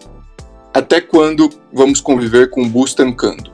Bob Porres, Jabari Parker pro Otto Porter Jr., Free Agency. Bom, a gente já discutiu um pouco sobre Free Agency, sobre é, jogadores. O, o Vinícius já trouxe alguns números para a próxima temporada de, de salary cap, né, projetado para as equipes na próxima temporada. Chicago provavelmente terá um disponível apenas 19 milhões, isso já contando a escolha de draft, que deve ser top 5 com certeza. E, como outro disse, o Terry Rozier, do jeito que deve estar essa loucura na free agency com equipes como, por exemplo, Los Angeles Clippers, New York Knicks, Los Angeles Lakers com LeBron James loucos para trazer contratos máximos, jogadores com contratos máximos, não duvido nada que algum desses jogadores sejam é, um, uns sejam pagos de maneiras absurdas, né? Então vamos vamos esperar um pouco ainda. A gente já discutiu um pouco sobre Kemba Walker, sobre é, esses próximos free agents. Bom, a próxima pergunta é do Leonardo César. Já pode cravar que o Bulls não não pegando a Pequinho 2, vamos de Jay Moran? Outros, outro papo que a gente já veio também no podcast, principalmente na sessão tancômetro, sobre o Jay Moran, que o Gary Forman vem, vem, tido, vem assistindo os, os, os jogos dele pessoalmente, né? Ele tem acompanhado e provavelmente é o principal nome, tirando o Zion RJ Barrett, inclusive em alguns mocks já vem colocando o Jay Moran à frente até mesmo do RJ Barrett. A única questão é se Jay Moran vai estar disponível também para a gente, caso a gente caia até para top 4, top, a quarta escolha, quinta escolha geral.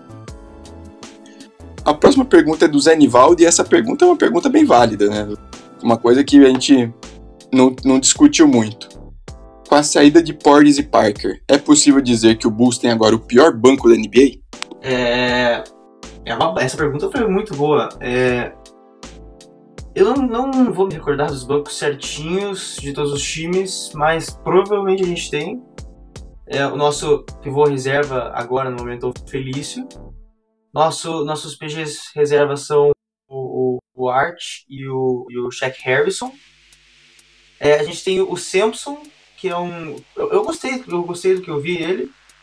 E a gente não tem muito mais ninguém, não. É, sendo bem otimista, não tem mais ninguém no time. É, eu queria ver os Bulls. É, eu queria ver o Rolly Hawkins, que é o, o rookie que está no contrato de two-way dos Bulls. Eu queria ver ele mais em quadro, porque ter visto ele jogando mais. Se os Bulls tivessem chamado ele da, de league, eu gostaria de ter visto mais.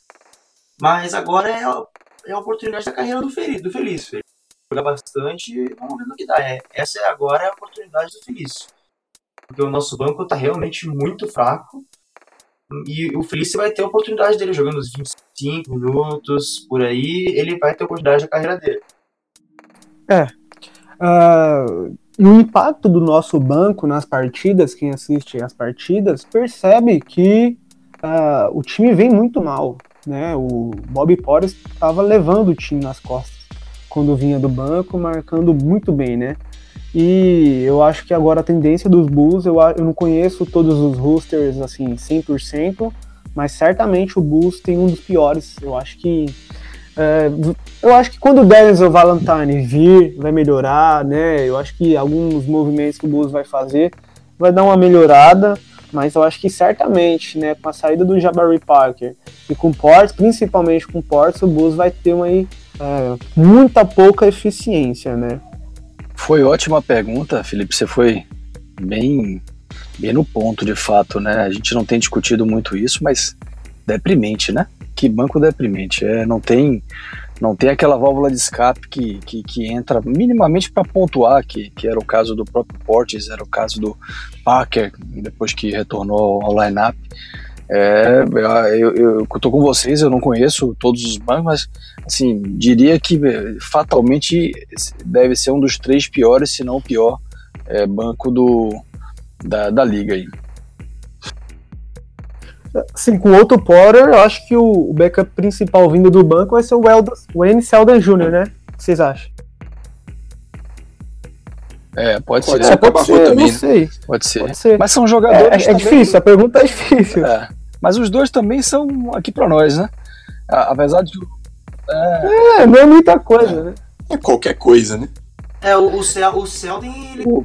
faz, fez alguns jogos. Fez, fez. jogos fez alguns jogos interessantes. Até. Ele já contra o, contra o Miami dele foi muito bom. Eu, eu. Não, é, ele fez oito assistências também. Ele não era o ativo principal naquela troca com o Grizzlies, mas de fato vem surpreendendo. É, é uma boa peça. Eu diria até que é um cara que se tiver um espaçozinho no, no roster aí, eu, eu, eu, eu pensaria em manter. Eu, eu, também gostei dele. Eu digo assim, não é um cara que, que chega e, e toma seu espaço. Não, exatamente. exatamente. Perfeito, perfeito. É, é por aí mesmo, né? Vamos. E para a próxima pergunta, a pergunta é do Marcial. A pergunta dele é: gente, o que esse contrato caro do Porter? Será que rola um buyout ou, e afunda no tanque? Ou vamos fracassar até em ser ruim o Porter pode dar umas vitórias ou atrapalhar o plano de tank. A questão de do do Otto Porter é que ele tem um contrato muito alto. Então, eu acho que o Bulls também não é, digamos assim, idiota, pelo menos.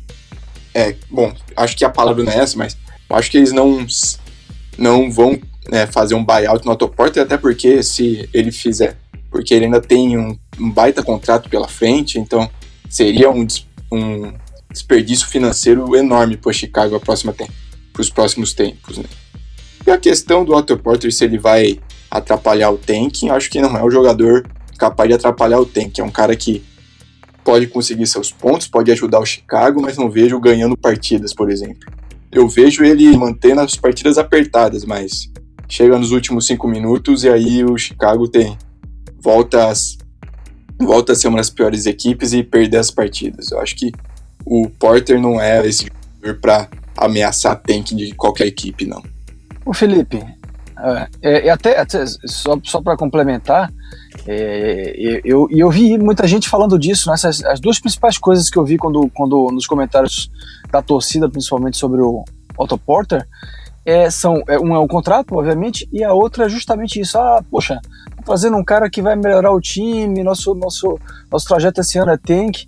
Sinceramente, ele não tem, não tem, não acho que ele seja um jogador que consiga ganhar, trazer vitórias. Acho que ele não muda a rota do tank, não. Acho que ele vai agregar, ele é jovem, ele tem um fit legal, tomara que ele se enturme, se encaixe, melhore o time no longo prazo com outras peças, mas não acredito que ele chega e, e, e, e por si traga vitórias que, que, que não, não viriam sem ele, sabe? Sinceramente.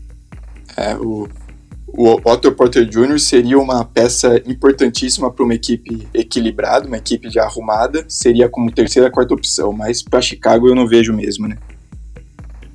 É, para mim seria uma surpresa também se ele chegasse é, já resolvendo partidas, né?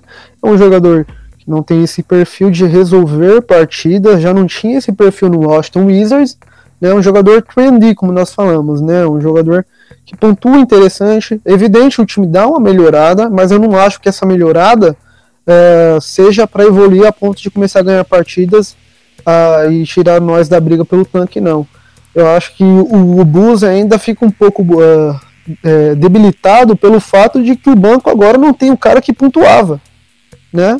Porque a teoria é que ele seja titular. Ele sendo titular, nós não tem mais um Bob Porres que entra na partida e fazia, vai, 25 pontos, o cara que tava pontuando muito bem. Eu acho que ele não tem esse, esse potencial para uh, conseguir resolver as partidas. Eu acho que o, o o tanque vai continuar. Espero que o fit com todos encaixe, né? O Johnson achou, né? Mas ele, ele vinha jogando com o John Wall e com o Bradley Bill, que são dois All-Stars. E vai ser interessante de ver ele jogando tipo onde ele vai ter mais. Como eu posso dizer? Ele, ele vai ser mais ativo no jogo.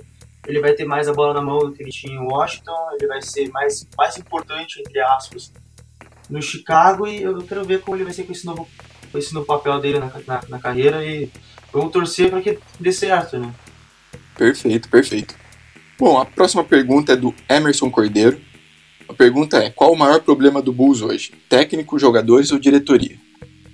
Bom, na minha opinião, não sei de vocês, mas acho que quando uma diretoria é tão é, ruim, tão fraca assim, é impossível isso não afetar técnicos, afetar jogadores, né? a gente vê essa confusão do Jim Boylan, né, que o é, que está sendo efetivado, está tá sendo garantido para a próxima temporada, mas isso não é garantia de nada. A gente sabe muito bem, principalmente aqui no Brasil, né, no futebol brasileiro, quando o técnico está efetivado.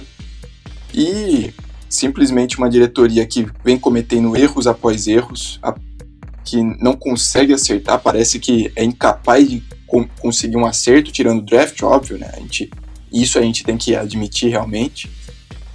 E um dono também que não participa, né? simplesmente está longe do estádio, está longe de qualquer local, só está preocupado em que sua franquia lucre e que ele ganhe dinheiro no final. Isso que, eu, que vocês comentaram, comentou sobre o dono, é, é esse ponto que eu queria chegar. O, o Heinsdorf, ele está completamente é, longe da, da, da, franquia, ele não liga mais para os ele é, eu acho que quando você tem um dono que não é ativo na equipe é, a principal influência para um, uma diretoria tão ruim como a gente tem. É, mas acho que, se eu não me engano, o, o, filho dele é o cara que está à frente hoje, né? É o presidente, é o cara que, que dá mais as caras, é o cara do dia a dia.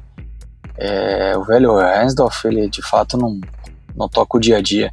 E eu acho que assim, respondendo a, a pergunta, é, técnicos, técnicos, jogadores ou diretoria é ruim? No final, é, se o técnico é ruim e os jogadores são ruins, é culpa da diretoria, né? É ela que contrata. Então, é, a resposta é a diretoria, não, tem dúvida.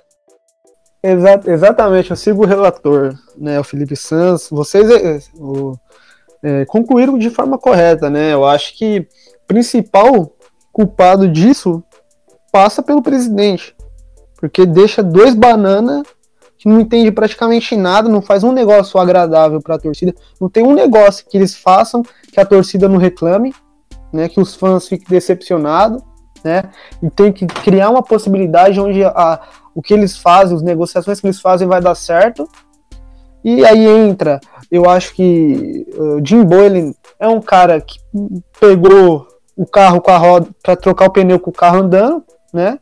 E pega um, um time inexperiente, ainda jovem, né? Um time que ainda está construindo um, um, caráter e essas derrotas pode afetar sim uh, o caráter do time, né? Principalmente uma filosofia, uma filosofia vencedora, né? Tem que construir isso e o time não tá com essas derrotas pode sim é, influenciar, mas é, é como você disse mesmo, Vinícius afinal de tudo, a culpa é desses dois bananas que tá na nossa gestão aí.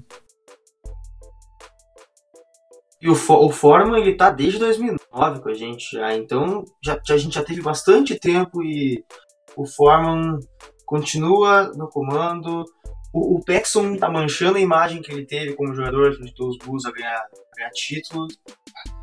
Mas o, o Foreman, ele, ele ganhou em 2011 executivo do ano e até hoje eu realmente só posso achar que Derrick Rose consegue botar o, o Gary Foreman como executivo do ano. Isso aí é efeito Derrick Rose pra mim. Perfeito. Isso é, é isso mesmo, né? É, é todos esses problemas, né, que a gente vem falando mesmo da diretoria nos últimos tempos.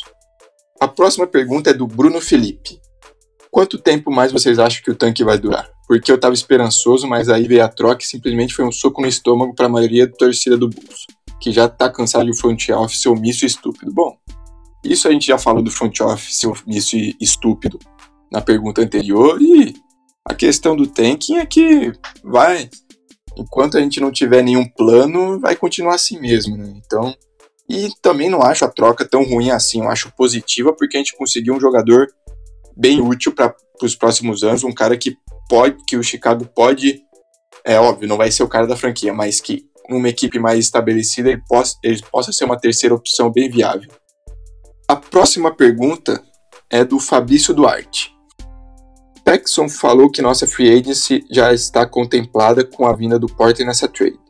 Teríamos um bom cap space nesse verão e, us e usaram parte desse espaço com o Porter até quando, até quando esse FO irá ficar na, nessa posição cômoda de rebuild eterno? Abraço, amigos. É, a gente falou também um pouco de free agency, um pouco sobre isso, como que o Otto Porter afeta também um pouco a free agency para a próxima temporada, mas é ver, né? Chicago nunca foi, já, já dizia o Carlos, já dizia o Vinícius, nunca foi um local muito atrativo para free agents, né?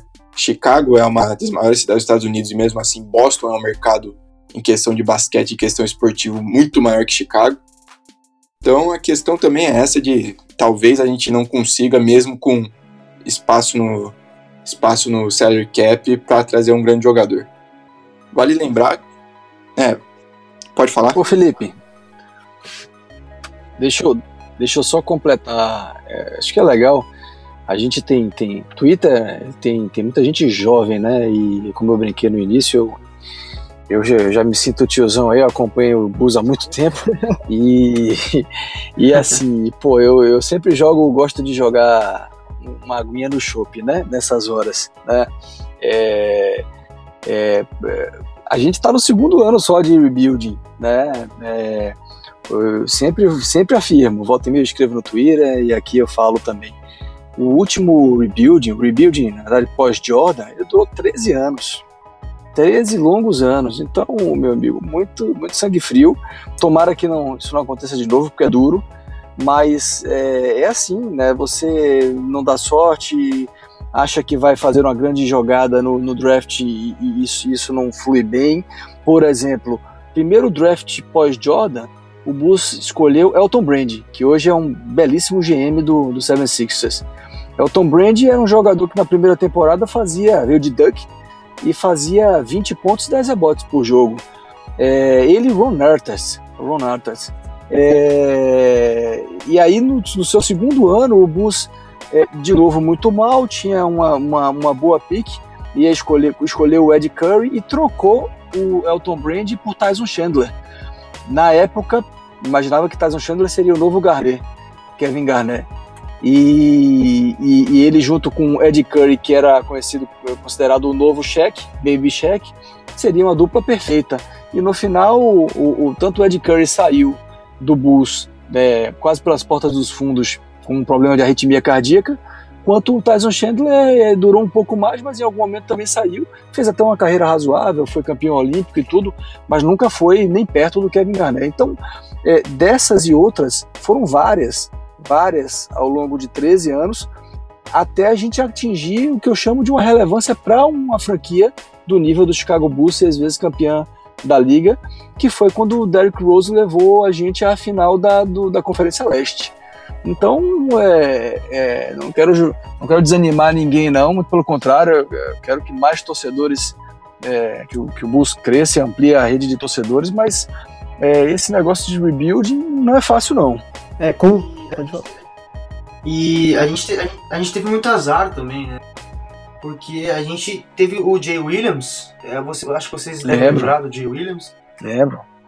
Que o Jay, o Jay Williams era, era tido como o futuro dos Bulls, mas infelizmente teve aquele acidente de moto e, e não pôde mais jogar. Isso foi meio que um barco. Perfeito.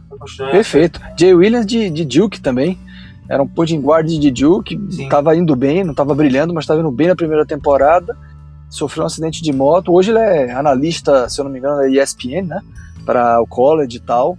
É, depois voltou a jogar, inclusive, bem discretamente, assim, tentou voltar a jogar e tal, mas de fato, é, azar, mais escolhas, trocas erradas, em suma, é, a coisa mudou é, nesses 13 anos quando o Bus começou a somar bons jogadores né? Então o Bulls trouxe Kirk Ryan, trouxe Luol Deng e Ben Gordon no mesmo draft. Luol Deng, inclusive, foi numa troca com o Phoenix. É, depois trouxe Noah. Aí você já tinha um, um, grupo interessante. E aí finalmente veio Rose, que foi a cereja do bolo. O mesmo que vocês falaram agora. Falta, a gente está somando algumas peças boas, falta estrela. Eu acho que essa, é, esse é o caminho. Agora tem que ter paciência. Exato. Podia ter, podia ter tido o Lamarcus Aldridge. Podia, mas o, o, o vê que interessante, né? Se não fosse Lamarcus isso, mas não ia ter nem o Rose, né? Não teríamos Rose. Perfeito. Verdade, aquele, verdade, verdade. Aquele, é, mas aquele 1.8% de chance do Rose, se a gente tivesse, se a gente tivesse é, não tivesse trocado o Lamarcus Aldridge, né, é, na época pelo Tyrus Thomas, né? é, que foi um erro crasso, né? É, Tyrus Thomas e Vitor Criapia, se eu não me engano, alguma coisa que durou duas temporadas na NBA. E Tyrus Thomas também era dito como um, um baita atlético, tal, novo Shaw Camp, também não durou, não durou 10 anos, mas não teve nem de longe a carreira que se imaginava. Mas se a gente tivesse tido o Aldridge, ótimo, seria um, é um belíssimo jogador, eu gosto muito dele, mas fatalmente a gente teria ido para playoffs, não teria pego o Rose. Não teria aquele 1%, né? É, 1.8. É 1.8, 1,8. É, eu acho que encaixava certamente, né? Eu acho que foi tudo do jeito que deveria acontecer, né? É, entrando nessa de rebuilding, eu acho que o Chicago Bulls é, já tem colecionado, em apenas vai duas temporadas de rebuilding, bons prospectos, é, jogadores assim importantes. São só duas temporadas, se você for olhar o roster com Jimmy Butler, com Dwayne Wade, com Rajon Rondo, com Robin Lopes, a gente já tem somado boas peças, né? É aquela coisa, é, demanda tempo, demanda encaixe, as melhores escolhas, essas escolhas que a gente tem evoluir com o tempo, né? Tem uma maturação, né? Geralmente os jogadores evoluem na sua terceira, quarta temporada, começa a demonstrar o que ele realmente vai ser dentro da liga, né? Eu acho que falta isso, é a cereja do bolo, né? Eu torço muito para que o nosso front office não faça nenhum erro, mas eu acho que é, se você for olhar pelo olhar do torcedor, a gente sempre vai querer é, estar no playoff e brigar por título, pela grandeza do Chicago Bulls, mas o olhar mais técnico sabe que re, re, é, demanda mais tempo, demanda mais cautérica, é, cautela, uh, você olhar bem as oportunidades de mercado, né? E é claro que dificulta quando você não tem, você não pode usar free agent. Tem gente, tem time que, que faz com que você venha avançar os trabalhos de um rebuild pela free agent, é, contratando um grande jogador. A gente não tem esse ofício. Como uh, o John Paxson falou, né? Já que a gente não consegue trazer um Duran, um LeBron, a gente vai tentar somar pelo draft. E eu acho que até então, se a gente consegue usar o Williams, para mim eu tô, cara, eu tô muito contente. Eu acho que o Bulls já é, nossa. Perfeito, perfeito. Bom, a próxima pergunta é do Samuel Soares. O Bulls deveria mudar de dono? Porque o atual dono do Bulls não demonstra a mínima vontade de reerguer a franquia. Seremos eternas viúvas do Jordan se depender dele. Sim. Bom, essa questão do dono não é necessariamente uma coisa simples, né? O você o hoje o Weisdorf, né, como falou o Carlos, ele é o dono e ele só não é mais dono do Chicago Bulls se ele vender a franquia. E hoje o Chicago Bulls, de acordo com a Forbes, é a quarta franquia mais valiosa de toda a NBA, com um, val com um valor estimado de 2,9 bilhões de, de dólares. Então, se tiver um bilionário com, com esse valor disponível, poderia conversar com, com o Reisdorf e comprar o Chicago Bulls, né? Mas provavelmente é, ele vai continuar como dono, né? Chicago e provavelmente a gente vai ter ele ainda nos, nos próximos anos, né? Não, não vejo isso, essa mudança tão grande de, de dono acontecer.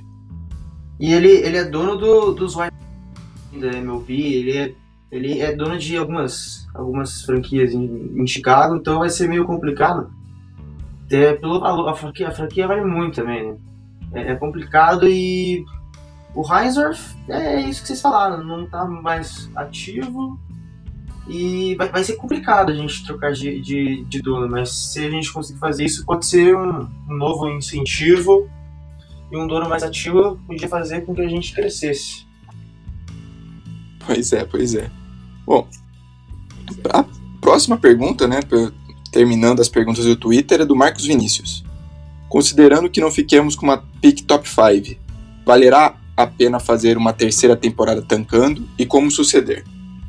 Olha, a gente vem falando sobre isso, né? Eu acho que com o Chicago ficando com a quarta pior, com a terceira pior campanha, a chance é, é bem baixa, né? Mas eu acho que tancar não, não necessariamente é uma coisa boa, né? A gente tem que desenvolver nossos jovens, a gente tem que dar maturidade para eles, essa já não lembro quem falou, foi Rafael, Carlos, mas esse ambiente de derrota é uma coisa que impregna muito, né? Ainda mais um elenco tão jovem como é do Chicago, né? Então, não sei se uma terceira temporada tancando ou não tentando tancar e continuar perdendo vai, vai ser é, positiva para esse elenco, né? Sim, questão de cultura, né? É, afeta bastante, porque fica aquela sensação de, de, derrota, de derrotados, né? Eu acho que a partir da próxima temporada, o Bu já tem que é, entrar querendo ganhar o máximo de partidas e provar, assim, o elenco, né? Provar o roster, provar a qualidade dos jogadores, né? Eu, por exemplo, essa temporada eu já estava esperançoso de Bulls até brigar pro playoff, eu, eu confesso para vocês que eu tava esperançoso de o Bulls tentar brigar ali por uma oitava vaga, porque na minha opinião ia dar certo, né? Eu achava que o Jabari Parker, por ser de Chicago, né, eu acho que daria certo. Infelizmente não deu certo e o tanque, né, que ninguém queria é, afirmar, dizer que estavam em tanque, foi pior do que a primeira temporada da troca, né? Então, se a gente for parar para pensar, como as derrotas pode é, oportunar, né, faz com que o Rooster. Primeiro que o Bulls não tem nenhum, nenhum tipo de qualidade, né? Dentro do, do elenco. Aquela qualidade de estrela. A gente até agora não tem um cara que fala, ó, esse cara aí vai ser a grande estrela. A gente só tem coadjuvantes. É, eu acho que o Lowry e o Zach Lavine têm é, uma expectativa de eles se tornarem esses grandes jogadores, mas ainda não é. Né? Tem muita uh, expectativa nisso, e eu espero que se tornem, né? Mas é, demanda tempo. O FU, assim, eu, eu, a gente sempre tem que ver o, o inverso, né? É, quando o Paxson fala, a coisa vai funcionar exatamente o contrário. Por isso que eu estou esperançoso que ele disse que o Boylan ele vai manter o Boylan, eu acho que então ele vai demitir o Boylan, porque foi exatamente ano, ano passado ele disse não é tank e tal, é uma temporada de tank, a gente precisa conseguir conquistar o, uma, uma posição boa, uma pique boa, a gente terminou com a pique 7. E esse ano, lembro bem, no, no, no, na, inter, na intertemporada, ele diz: Não, cansamos, a gente não quer fazer aquele papelão, não vamos perder. Trouxemos o Jabari e o Bulls está tancando maravilhoso, muito melhor do que na temporada passada. Então, eu tô, tô querendo que ele diga assim: Não vamos trazer LeBron para ver se dá certo e vem, tá nesse nível. É, exatamente. É, e é exatamente o que vocês dizem agora, mas é, é, tem, tem que levar em consideração que a, a, F, a, FO ela é o ponto principal de, uma, de um rebuild. Você pega o, o, Brooklyn Nets, por exemplo, o rebuild que a nova diretoria do Brooklyn Nets fez foi sensacional, sem nenhuma escolha de draft quase. E a gente precisava de alguém que fosse bom em movimentar trocas, e esse negócio de tancar vai ser complicado, porque ninguém, eu pelo menos odeio ver os Bulls perderem jogos, ou torço para os Bulls ganharem, mesmo sabendo que a gente precisa perder. Mas eu acho que a, principal foco é, é uma, uma FO nova, porque o que o Sacramento Kings e o Brooklyn Nets estão fazendo é, é, é de se inspirar. Muito bem, muito bem. Bom, agora tivemos também algumas perguntas pelo Facebook né, também participaram bastante. Tivemos duas perguntas do Renato Rangel, e as duas muito próximas uma das outras. Né? É, na temporada 2019, o cap do time vai estar bem mais livre, mesmo com a chegada de Otto Porter Jr., considerando a saída dos seguintes jogadores. Jabari, Robin Lopes, Payne, Shaquille Harrison, Wayne Selden, Bobby Portis, Michael Carter Williams, Carmelo, Marshall Brooks. Teremos um alívio na folha de 59, mais quase 60 milhões de dólares, base, baseado que teremos uma subida no salary cap, quais seriam os free agents que poderiam ser atacados pelo Bulls? Kemba, Curry e DC disponível. Com a aquisição, e a segunda pergunta, com a aquisição de um strong, de um, de um small forward como Otto Porter Jr., a prioridade do Bulls na, no draft deve ser um point guard, ou vamos tentar ser agressivos em julho quando Kemba virar um free agent? Bom, a questão do salary cap a gente já falou muito bastante também, então provavelmente Chicago Bulls não, não vai trazer um, um, uma super estrela, não tem espaço no teto salarial para um contrato máximo, e mesmo que tivesse, de novo, Chicago não é um mercado atrativo para esses grandes free agents como Duran, como, como Kyrie, mesmo Anthony Davis, né, que é de Chicago, mas desde que ele pediu, fez o pedido de troca, Chicago sempre nunca esteve na opção dele, né, inclusive em um momento a, a, assessoria dele declarou que o, o, pensamento dele não é ir para a cidade natal dele, né, não é jogar no Chicago Bulls. Então tem tudo isso e provavelmente mesmo com todo esse alívio salarial que Chicago vai ter a próxima temporada, não, mesmo assim não deve ser suficiente para trazer alguém importante. A próxima pergunta é do Murilo Epifânio. O que falta para o Bulls ser o que era antes um time temido e respeitado. Bom, falta... falta um, é, falta um Michael Jordan ou Rose. é, é, é Pippen, Dennis Rodman. Pouca coisa só. Só isso, só. Não, não pedi mais nada. E manter o Felício no time, pelo amor de Deus. Eu preciso do Felício para continuar fazendo os memes na página. importante, importante. Bom, a próxima pergunta é do Alan Leandro. Se o Bulls não conseguir uma top 3 nas picks, qual, qual o plano para 2020? A gente já falou, né? O plano é tentar disputar, né? Mesmo que mesmo que não consiga uma escolha top 3, né? Pode conseguir algum valor também, né? A gente lembra o Donovan Mitchell não era nada antes do, do draft. A gente ver jogadores como o Jaren Jackson Jr. em Memphis arrebentando e não foi nem escolha top 3. Então, o próprio Bulls conseguiu com escolhas número 7, o Markkanen e o Wendell Carter Jr., que tem todo o potencial para serem o rosto da franquia, né, para serem jogadores que cap capazes de carregar essa franquia. Então, não necessariamente é o fim do mundo não ter uma escolha top 3, né? É, na verdade, o correto da nossa franquia, entrando em salário cap, era usar o cap para absorver contratos ruins em troca de boas picks, né? De primeiro round, segundo round, e assim escolher bons prospectos, né? Isso não acontecer, não vem acontecendo, né? Agora, é, temos um bom jogador, que é o Otto Porter, que precisa melhorar bastante para condizer com o que ele recebe. E temos é, peças valiosas na nossa pick, é, no nosso roster. Vamos ver aí. Eu, eu é, esse negócio de draft eu gosto bastante. Eu, eu me chame de maluco, mas eu já estou olhando o draft de 2020, tá? 2019 já é passado.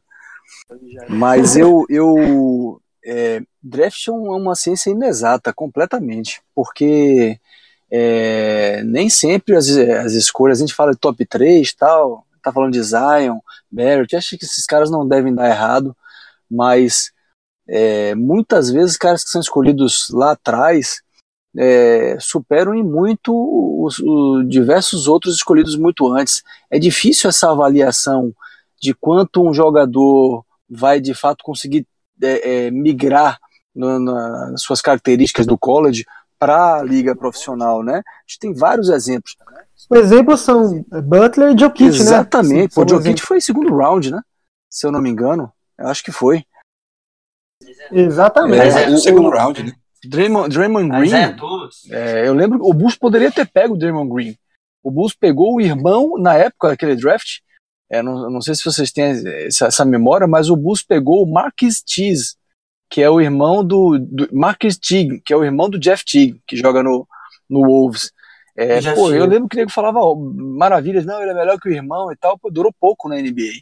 E, e, e por exemplo, só para pegar o draft do, do Otto Porter, é, que foi o draft de 2013, que aliás foi um, considerado um dos piores drafts da história.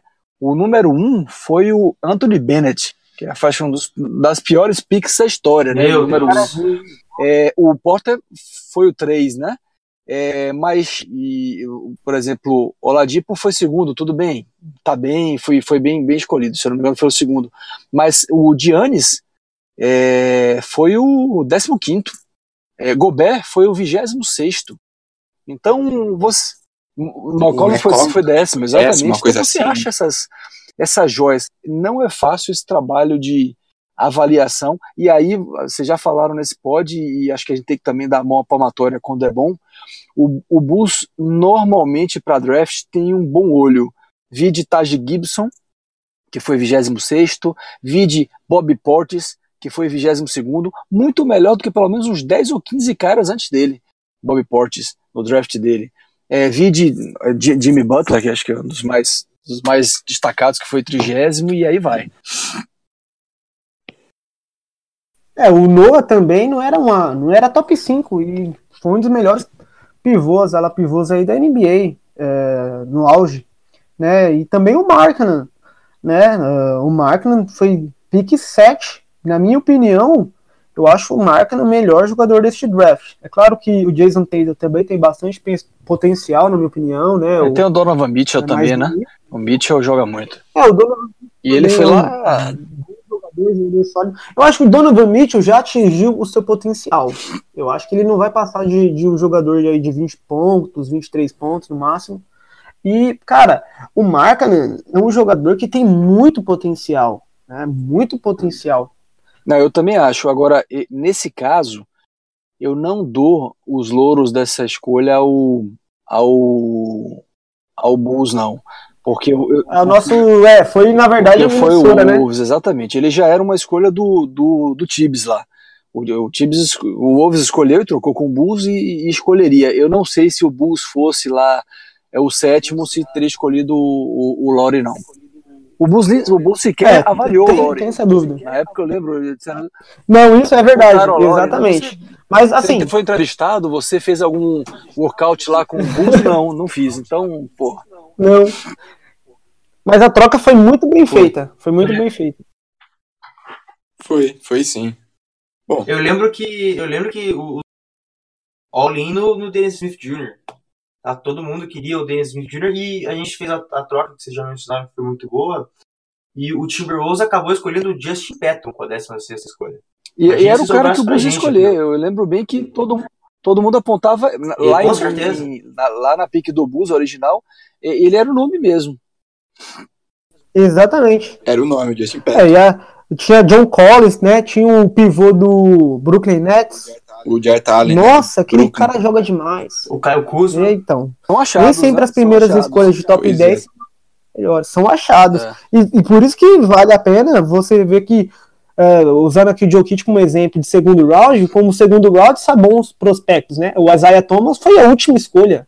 né? Exato. O cara que levou o Boston Celtics na playoff, né? E foi um cara sensacional.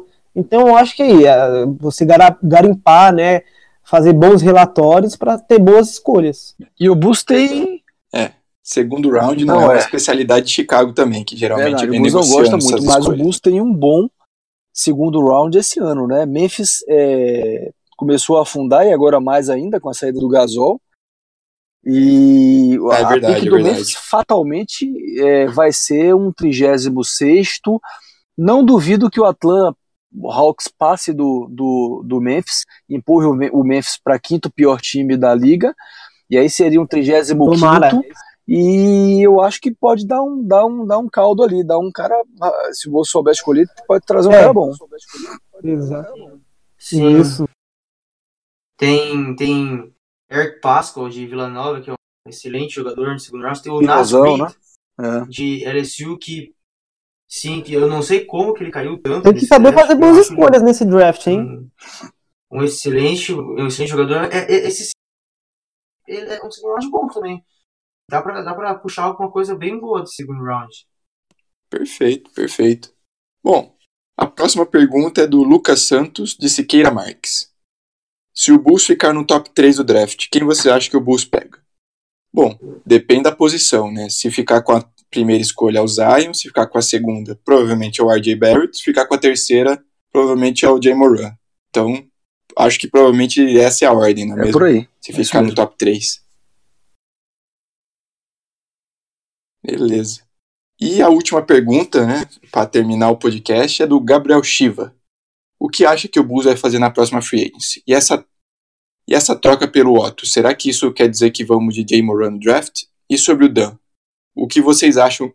Você acha que tem potencial para ser o armador principal de Chicago? Bom, a primeira pergunta sobre o Bulls na free agency provavelmente não vai ser de novo, como eles chamam, né, um player, né, um, um- uma equipe ativa. Né. Tem Los Angeles Clippers e Knicks que podem oferecer dois contratos máximos, tem o Lakers que tem LeBron que sempre querem al- algum jogador importante. O Boston tem sempre escolhas, tem sempre opções para trazer jogadores, né? Então, Chicago vai ficar em segundo, terceiro, quarto plano nessa próxima free agency, provavelmente. Sobre a troca do Otto, a gente já falou um pouco e a gente falou também sobre o Jay Moran. Provavelmente Chicago esteja olhando realmente pelo Jay Moran no próximo draft, já que ocu- conseguiu ocupar essa posição, nessa carência no elenco. E o Dan a gente tratou também, né? A diretoria não vem olhando o Dan como um cara, um jogador extremamente confiável, um cara que você tem a confiança que é, vai ser o armador principal da equipe nos próximos 5, 7 anos, né? O Dan, só para concluir sobre o Dan, acho que o Dan, pelo potencial defensivo dele, né, é um cara que eh, me entristece saber que ele pode até mesmo ser um descartável, porque a temporada passada ele, ele foi muito bem, na minha visão, né?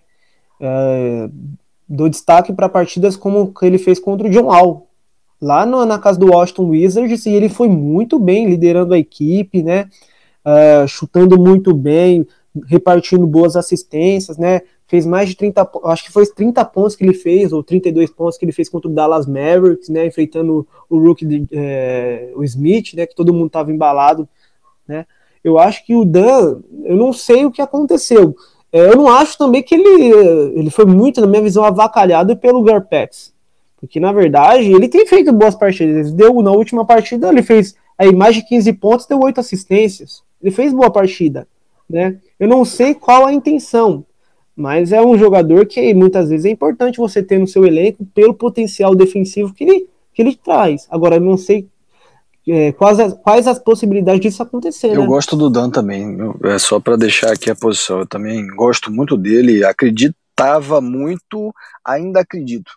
Ah, mas ele tem que dar uma virada aí nessa nesses últimos jogos aí, nesses 28, né, 20 e poucos jogos aí até o final da temporada, para ele se manter, porque a, o dele tá, no, tá na reta ali.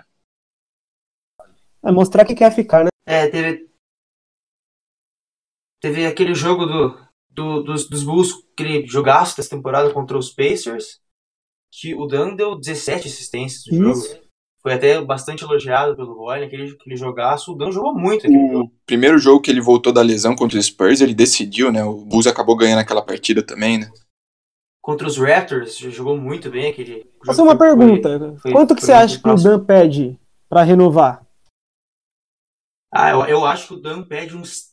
De, um- de uns. De uns 12 a uns 16. Eu acho que o Dan pede. Vale a pena continuar com ele? Por 12. Com o Jamoran no elenco? Por 12. Por 12. Com o Jamoran, 12 no Dan. eu É, não mas é, ele 12. tem uma temporada inteira, né? A próxima inteira ainda aí. É, ainda assim. É, ainda tem a próxima temporada para pensar sobre o É. assunto. Bom, muito bem. E com isso nós encerramos esse podcast, né? Tivemos dois convidados, né? Tivemos quatro, quatro pessoas no total no podcast. É um recorde, né? Aqui no Chicago Bulls, pelo menos nessa nova etapa, né?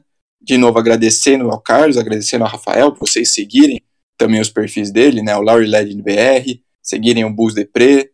Aí, meninos, Vinícius, recados finais? É, eu queria agradecer aí ao seu Felipe e ao Rafael por estar presente aqui. Foi uma honra o, aí, é, estar entre vocês. É, grandes perfis do Chicago, que sempre, sempre quis seguir e, e tive como inspiração. Queria só novamente agradecer. Muito obrigado pela participação e vamos lá, né? Vamos enfrentar esse futuro tenebroso que o Chicago aguarda nos próximos anos e vamos melhorar, vamos torcer, né? É, eu também agradecer, né? é, fazer também a amizade aí, conciliar os perfis Bulls, né? Pedir para os pessoal aí seguir a página lá, o Legend BR, lá a gente, além do marketing, elogiar bastante o marketing, a gente também comenta de Bulls, é, dá opiniões, comentários, né? É, falar só a respeito do draft, do lottery. Vocês podem preparar um podcast para mim e me chamar, porque vocês vão ver o Bulls com a primeira pick, hein? Tô, tô jurando isso, vai acontecer. É quente. É quente. É Vocês, quente. vocês preparem e lembre-se disso, tá? Eu agradeço muito. Vamos que vamos, já, já vamos marcar no calendário. Vamos marcar no calendário. E, cara, é, vamos passar uma visão otimista, né? Apesar da, dos erros do, do nosso FO. Chicago Bulls sempre é, tem torci, torcedor, torcedor em massa. E agradecer a oportunidade. E estamos aí. Beleza, e daqui, Felipe, mais uma vez, show de bola, excelente condução, brilhando aí no podcast. Carlos, muito obrigado por ter aceito, aceito, aceito o convite. É, página Bus Depre aí, sempre com, com, com opiniões muito, muito assertivas. É, Rafael é, começou mais recentemente o, o perfil Laurie Legend, também um perfil muito ativo é, sempre com informações e, e, como você bem falou, é, muito mais do que apenas sobre o Lore, é sobre o mesmo, né? É muito legal reunir vocês aqui, acho que foi um bate-papo bem bacana.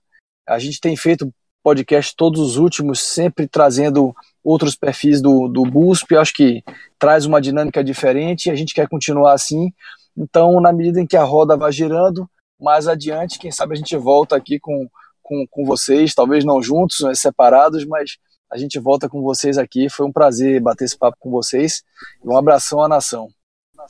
E Vinícius, só, só declarar aqui aí. e agradecer porque esse perfil do Lauri começou justamente com opiniões do Chicago Bulls BR. O Chicago Bulls Brasil que, que me deu boas dicas e se esse perfil foi criado foi com, com com selo de qualidade e de confiança de vocês aí. Obrigado. Beleza. Eu também queria agradecer de novo, Vinícius, porque é uma oportunidade única de participar com vocês. É, vocês são, acho que, inspiração para a maioria de, dos perfis do, dos Bulls novos que vem aparecendo aí. Vocês são inspiração. E queria agradecer o Rafael também por estar presente aqui. Tamo junto, Carlão. É, se quiser, tamo junto, é nóis. Podia dar uma, se quiser dar uma fortalecida lá, segue no Bulls Depre. Eu não faço meme só do Felício. E bora lá, Felício, vão ver, vocês Felício vão vai te pegar, cara. Felício- Você viu que ele falou um dia desse com Ele tava. Eu, vi, o, o Feliz tava rebatendo as críticas, hein? Não, eu sou, eu sou fanista, eu amo. Anota o que eu tô dizendo. Beleza, beleza. Então é isso, né? Mais um podcast feito. É, de novo, agradecer de novo ao Carlos, agradecer ao Rafael, ao Vinícius, que também possibilitou tudo isso. E, de e é, é essa participação de outros também, não, outras perfis, outros sabe, falando sobre Chicago Bulls, né? Opiniões. É sempre importante, né? A gente trazer o ponto de vista de todos, né? E é isso que a gente vem fazendo nos últimos tempos. Espero que vocês tenham gostado, espero que vocês continuem acompanhando a gente. E é isso, mais, mais um podcast feito. Tomara que a gente te- talvez não tenha uma temporada de muitas vitórias, mas mais sorte, né? Já que o Rafael garantiu é, sorte nas bolinhas, vamos torcer que a gente consiga realmente isso, já que a temporada tá praticamente jogada no ralo. É isso, falou. Quer ver que o cara, o cara, o cara zicou a gente. Acabou de zicar a gente. É, vamos ver. Eu, eu confio na sorte. Vamos, que é agradecer de novo e até a próxima.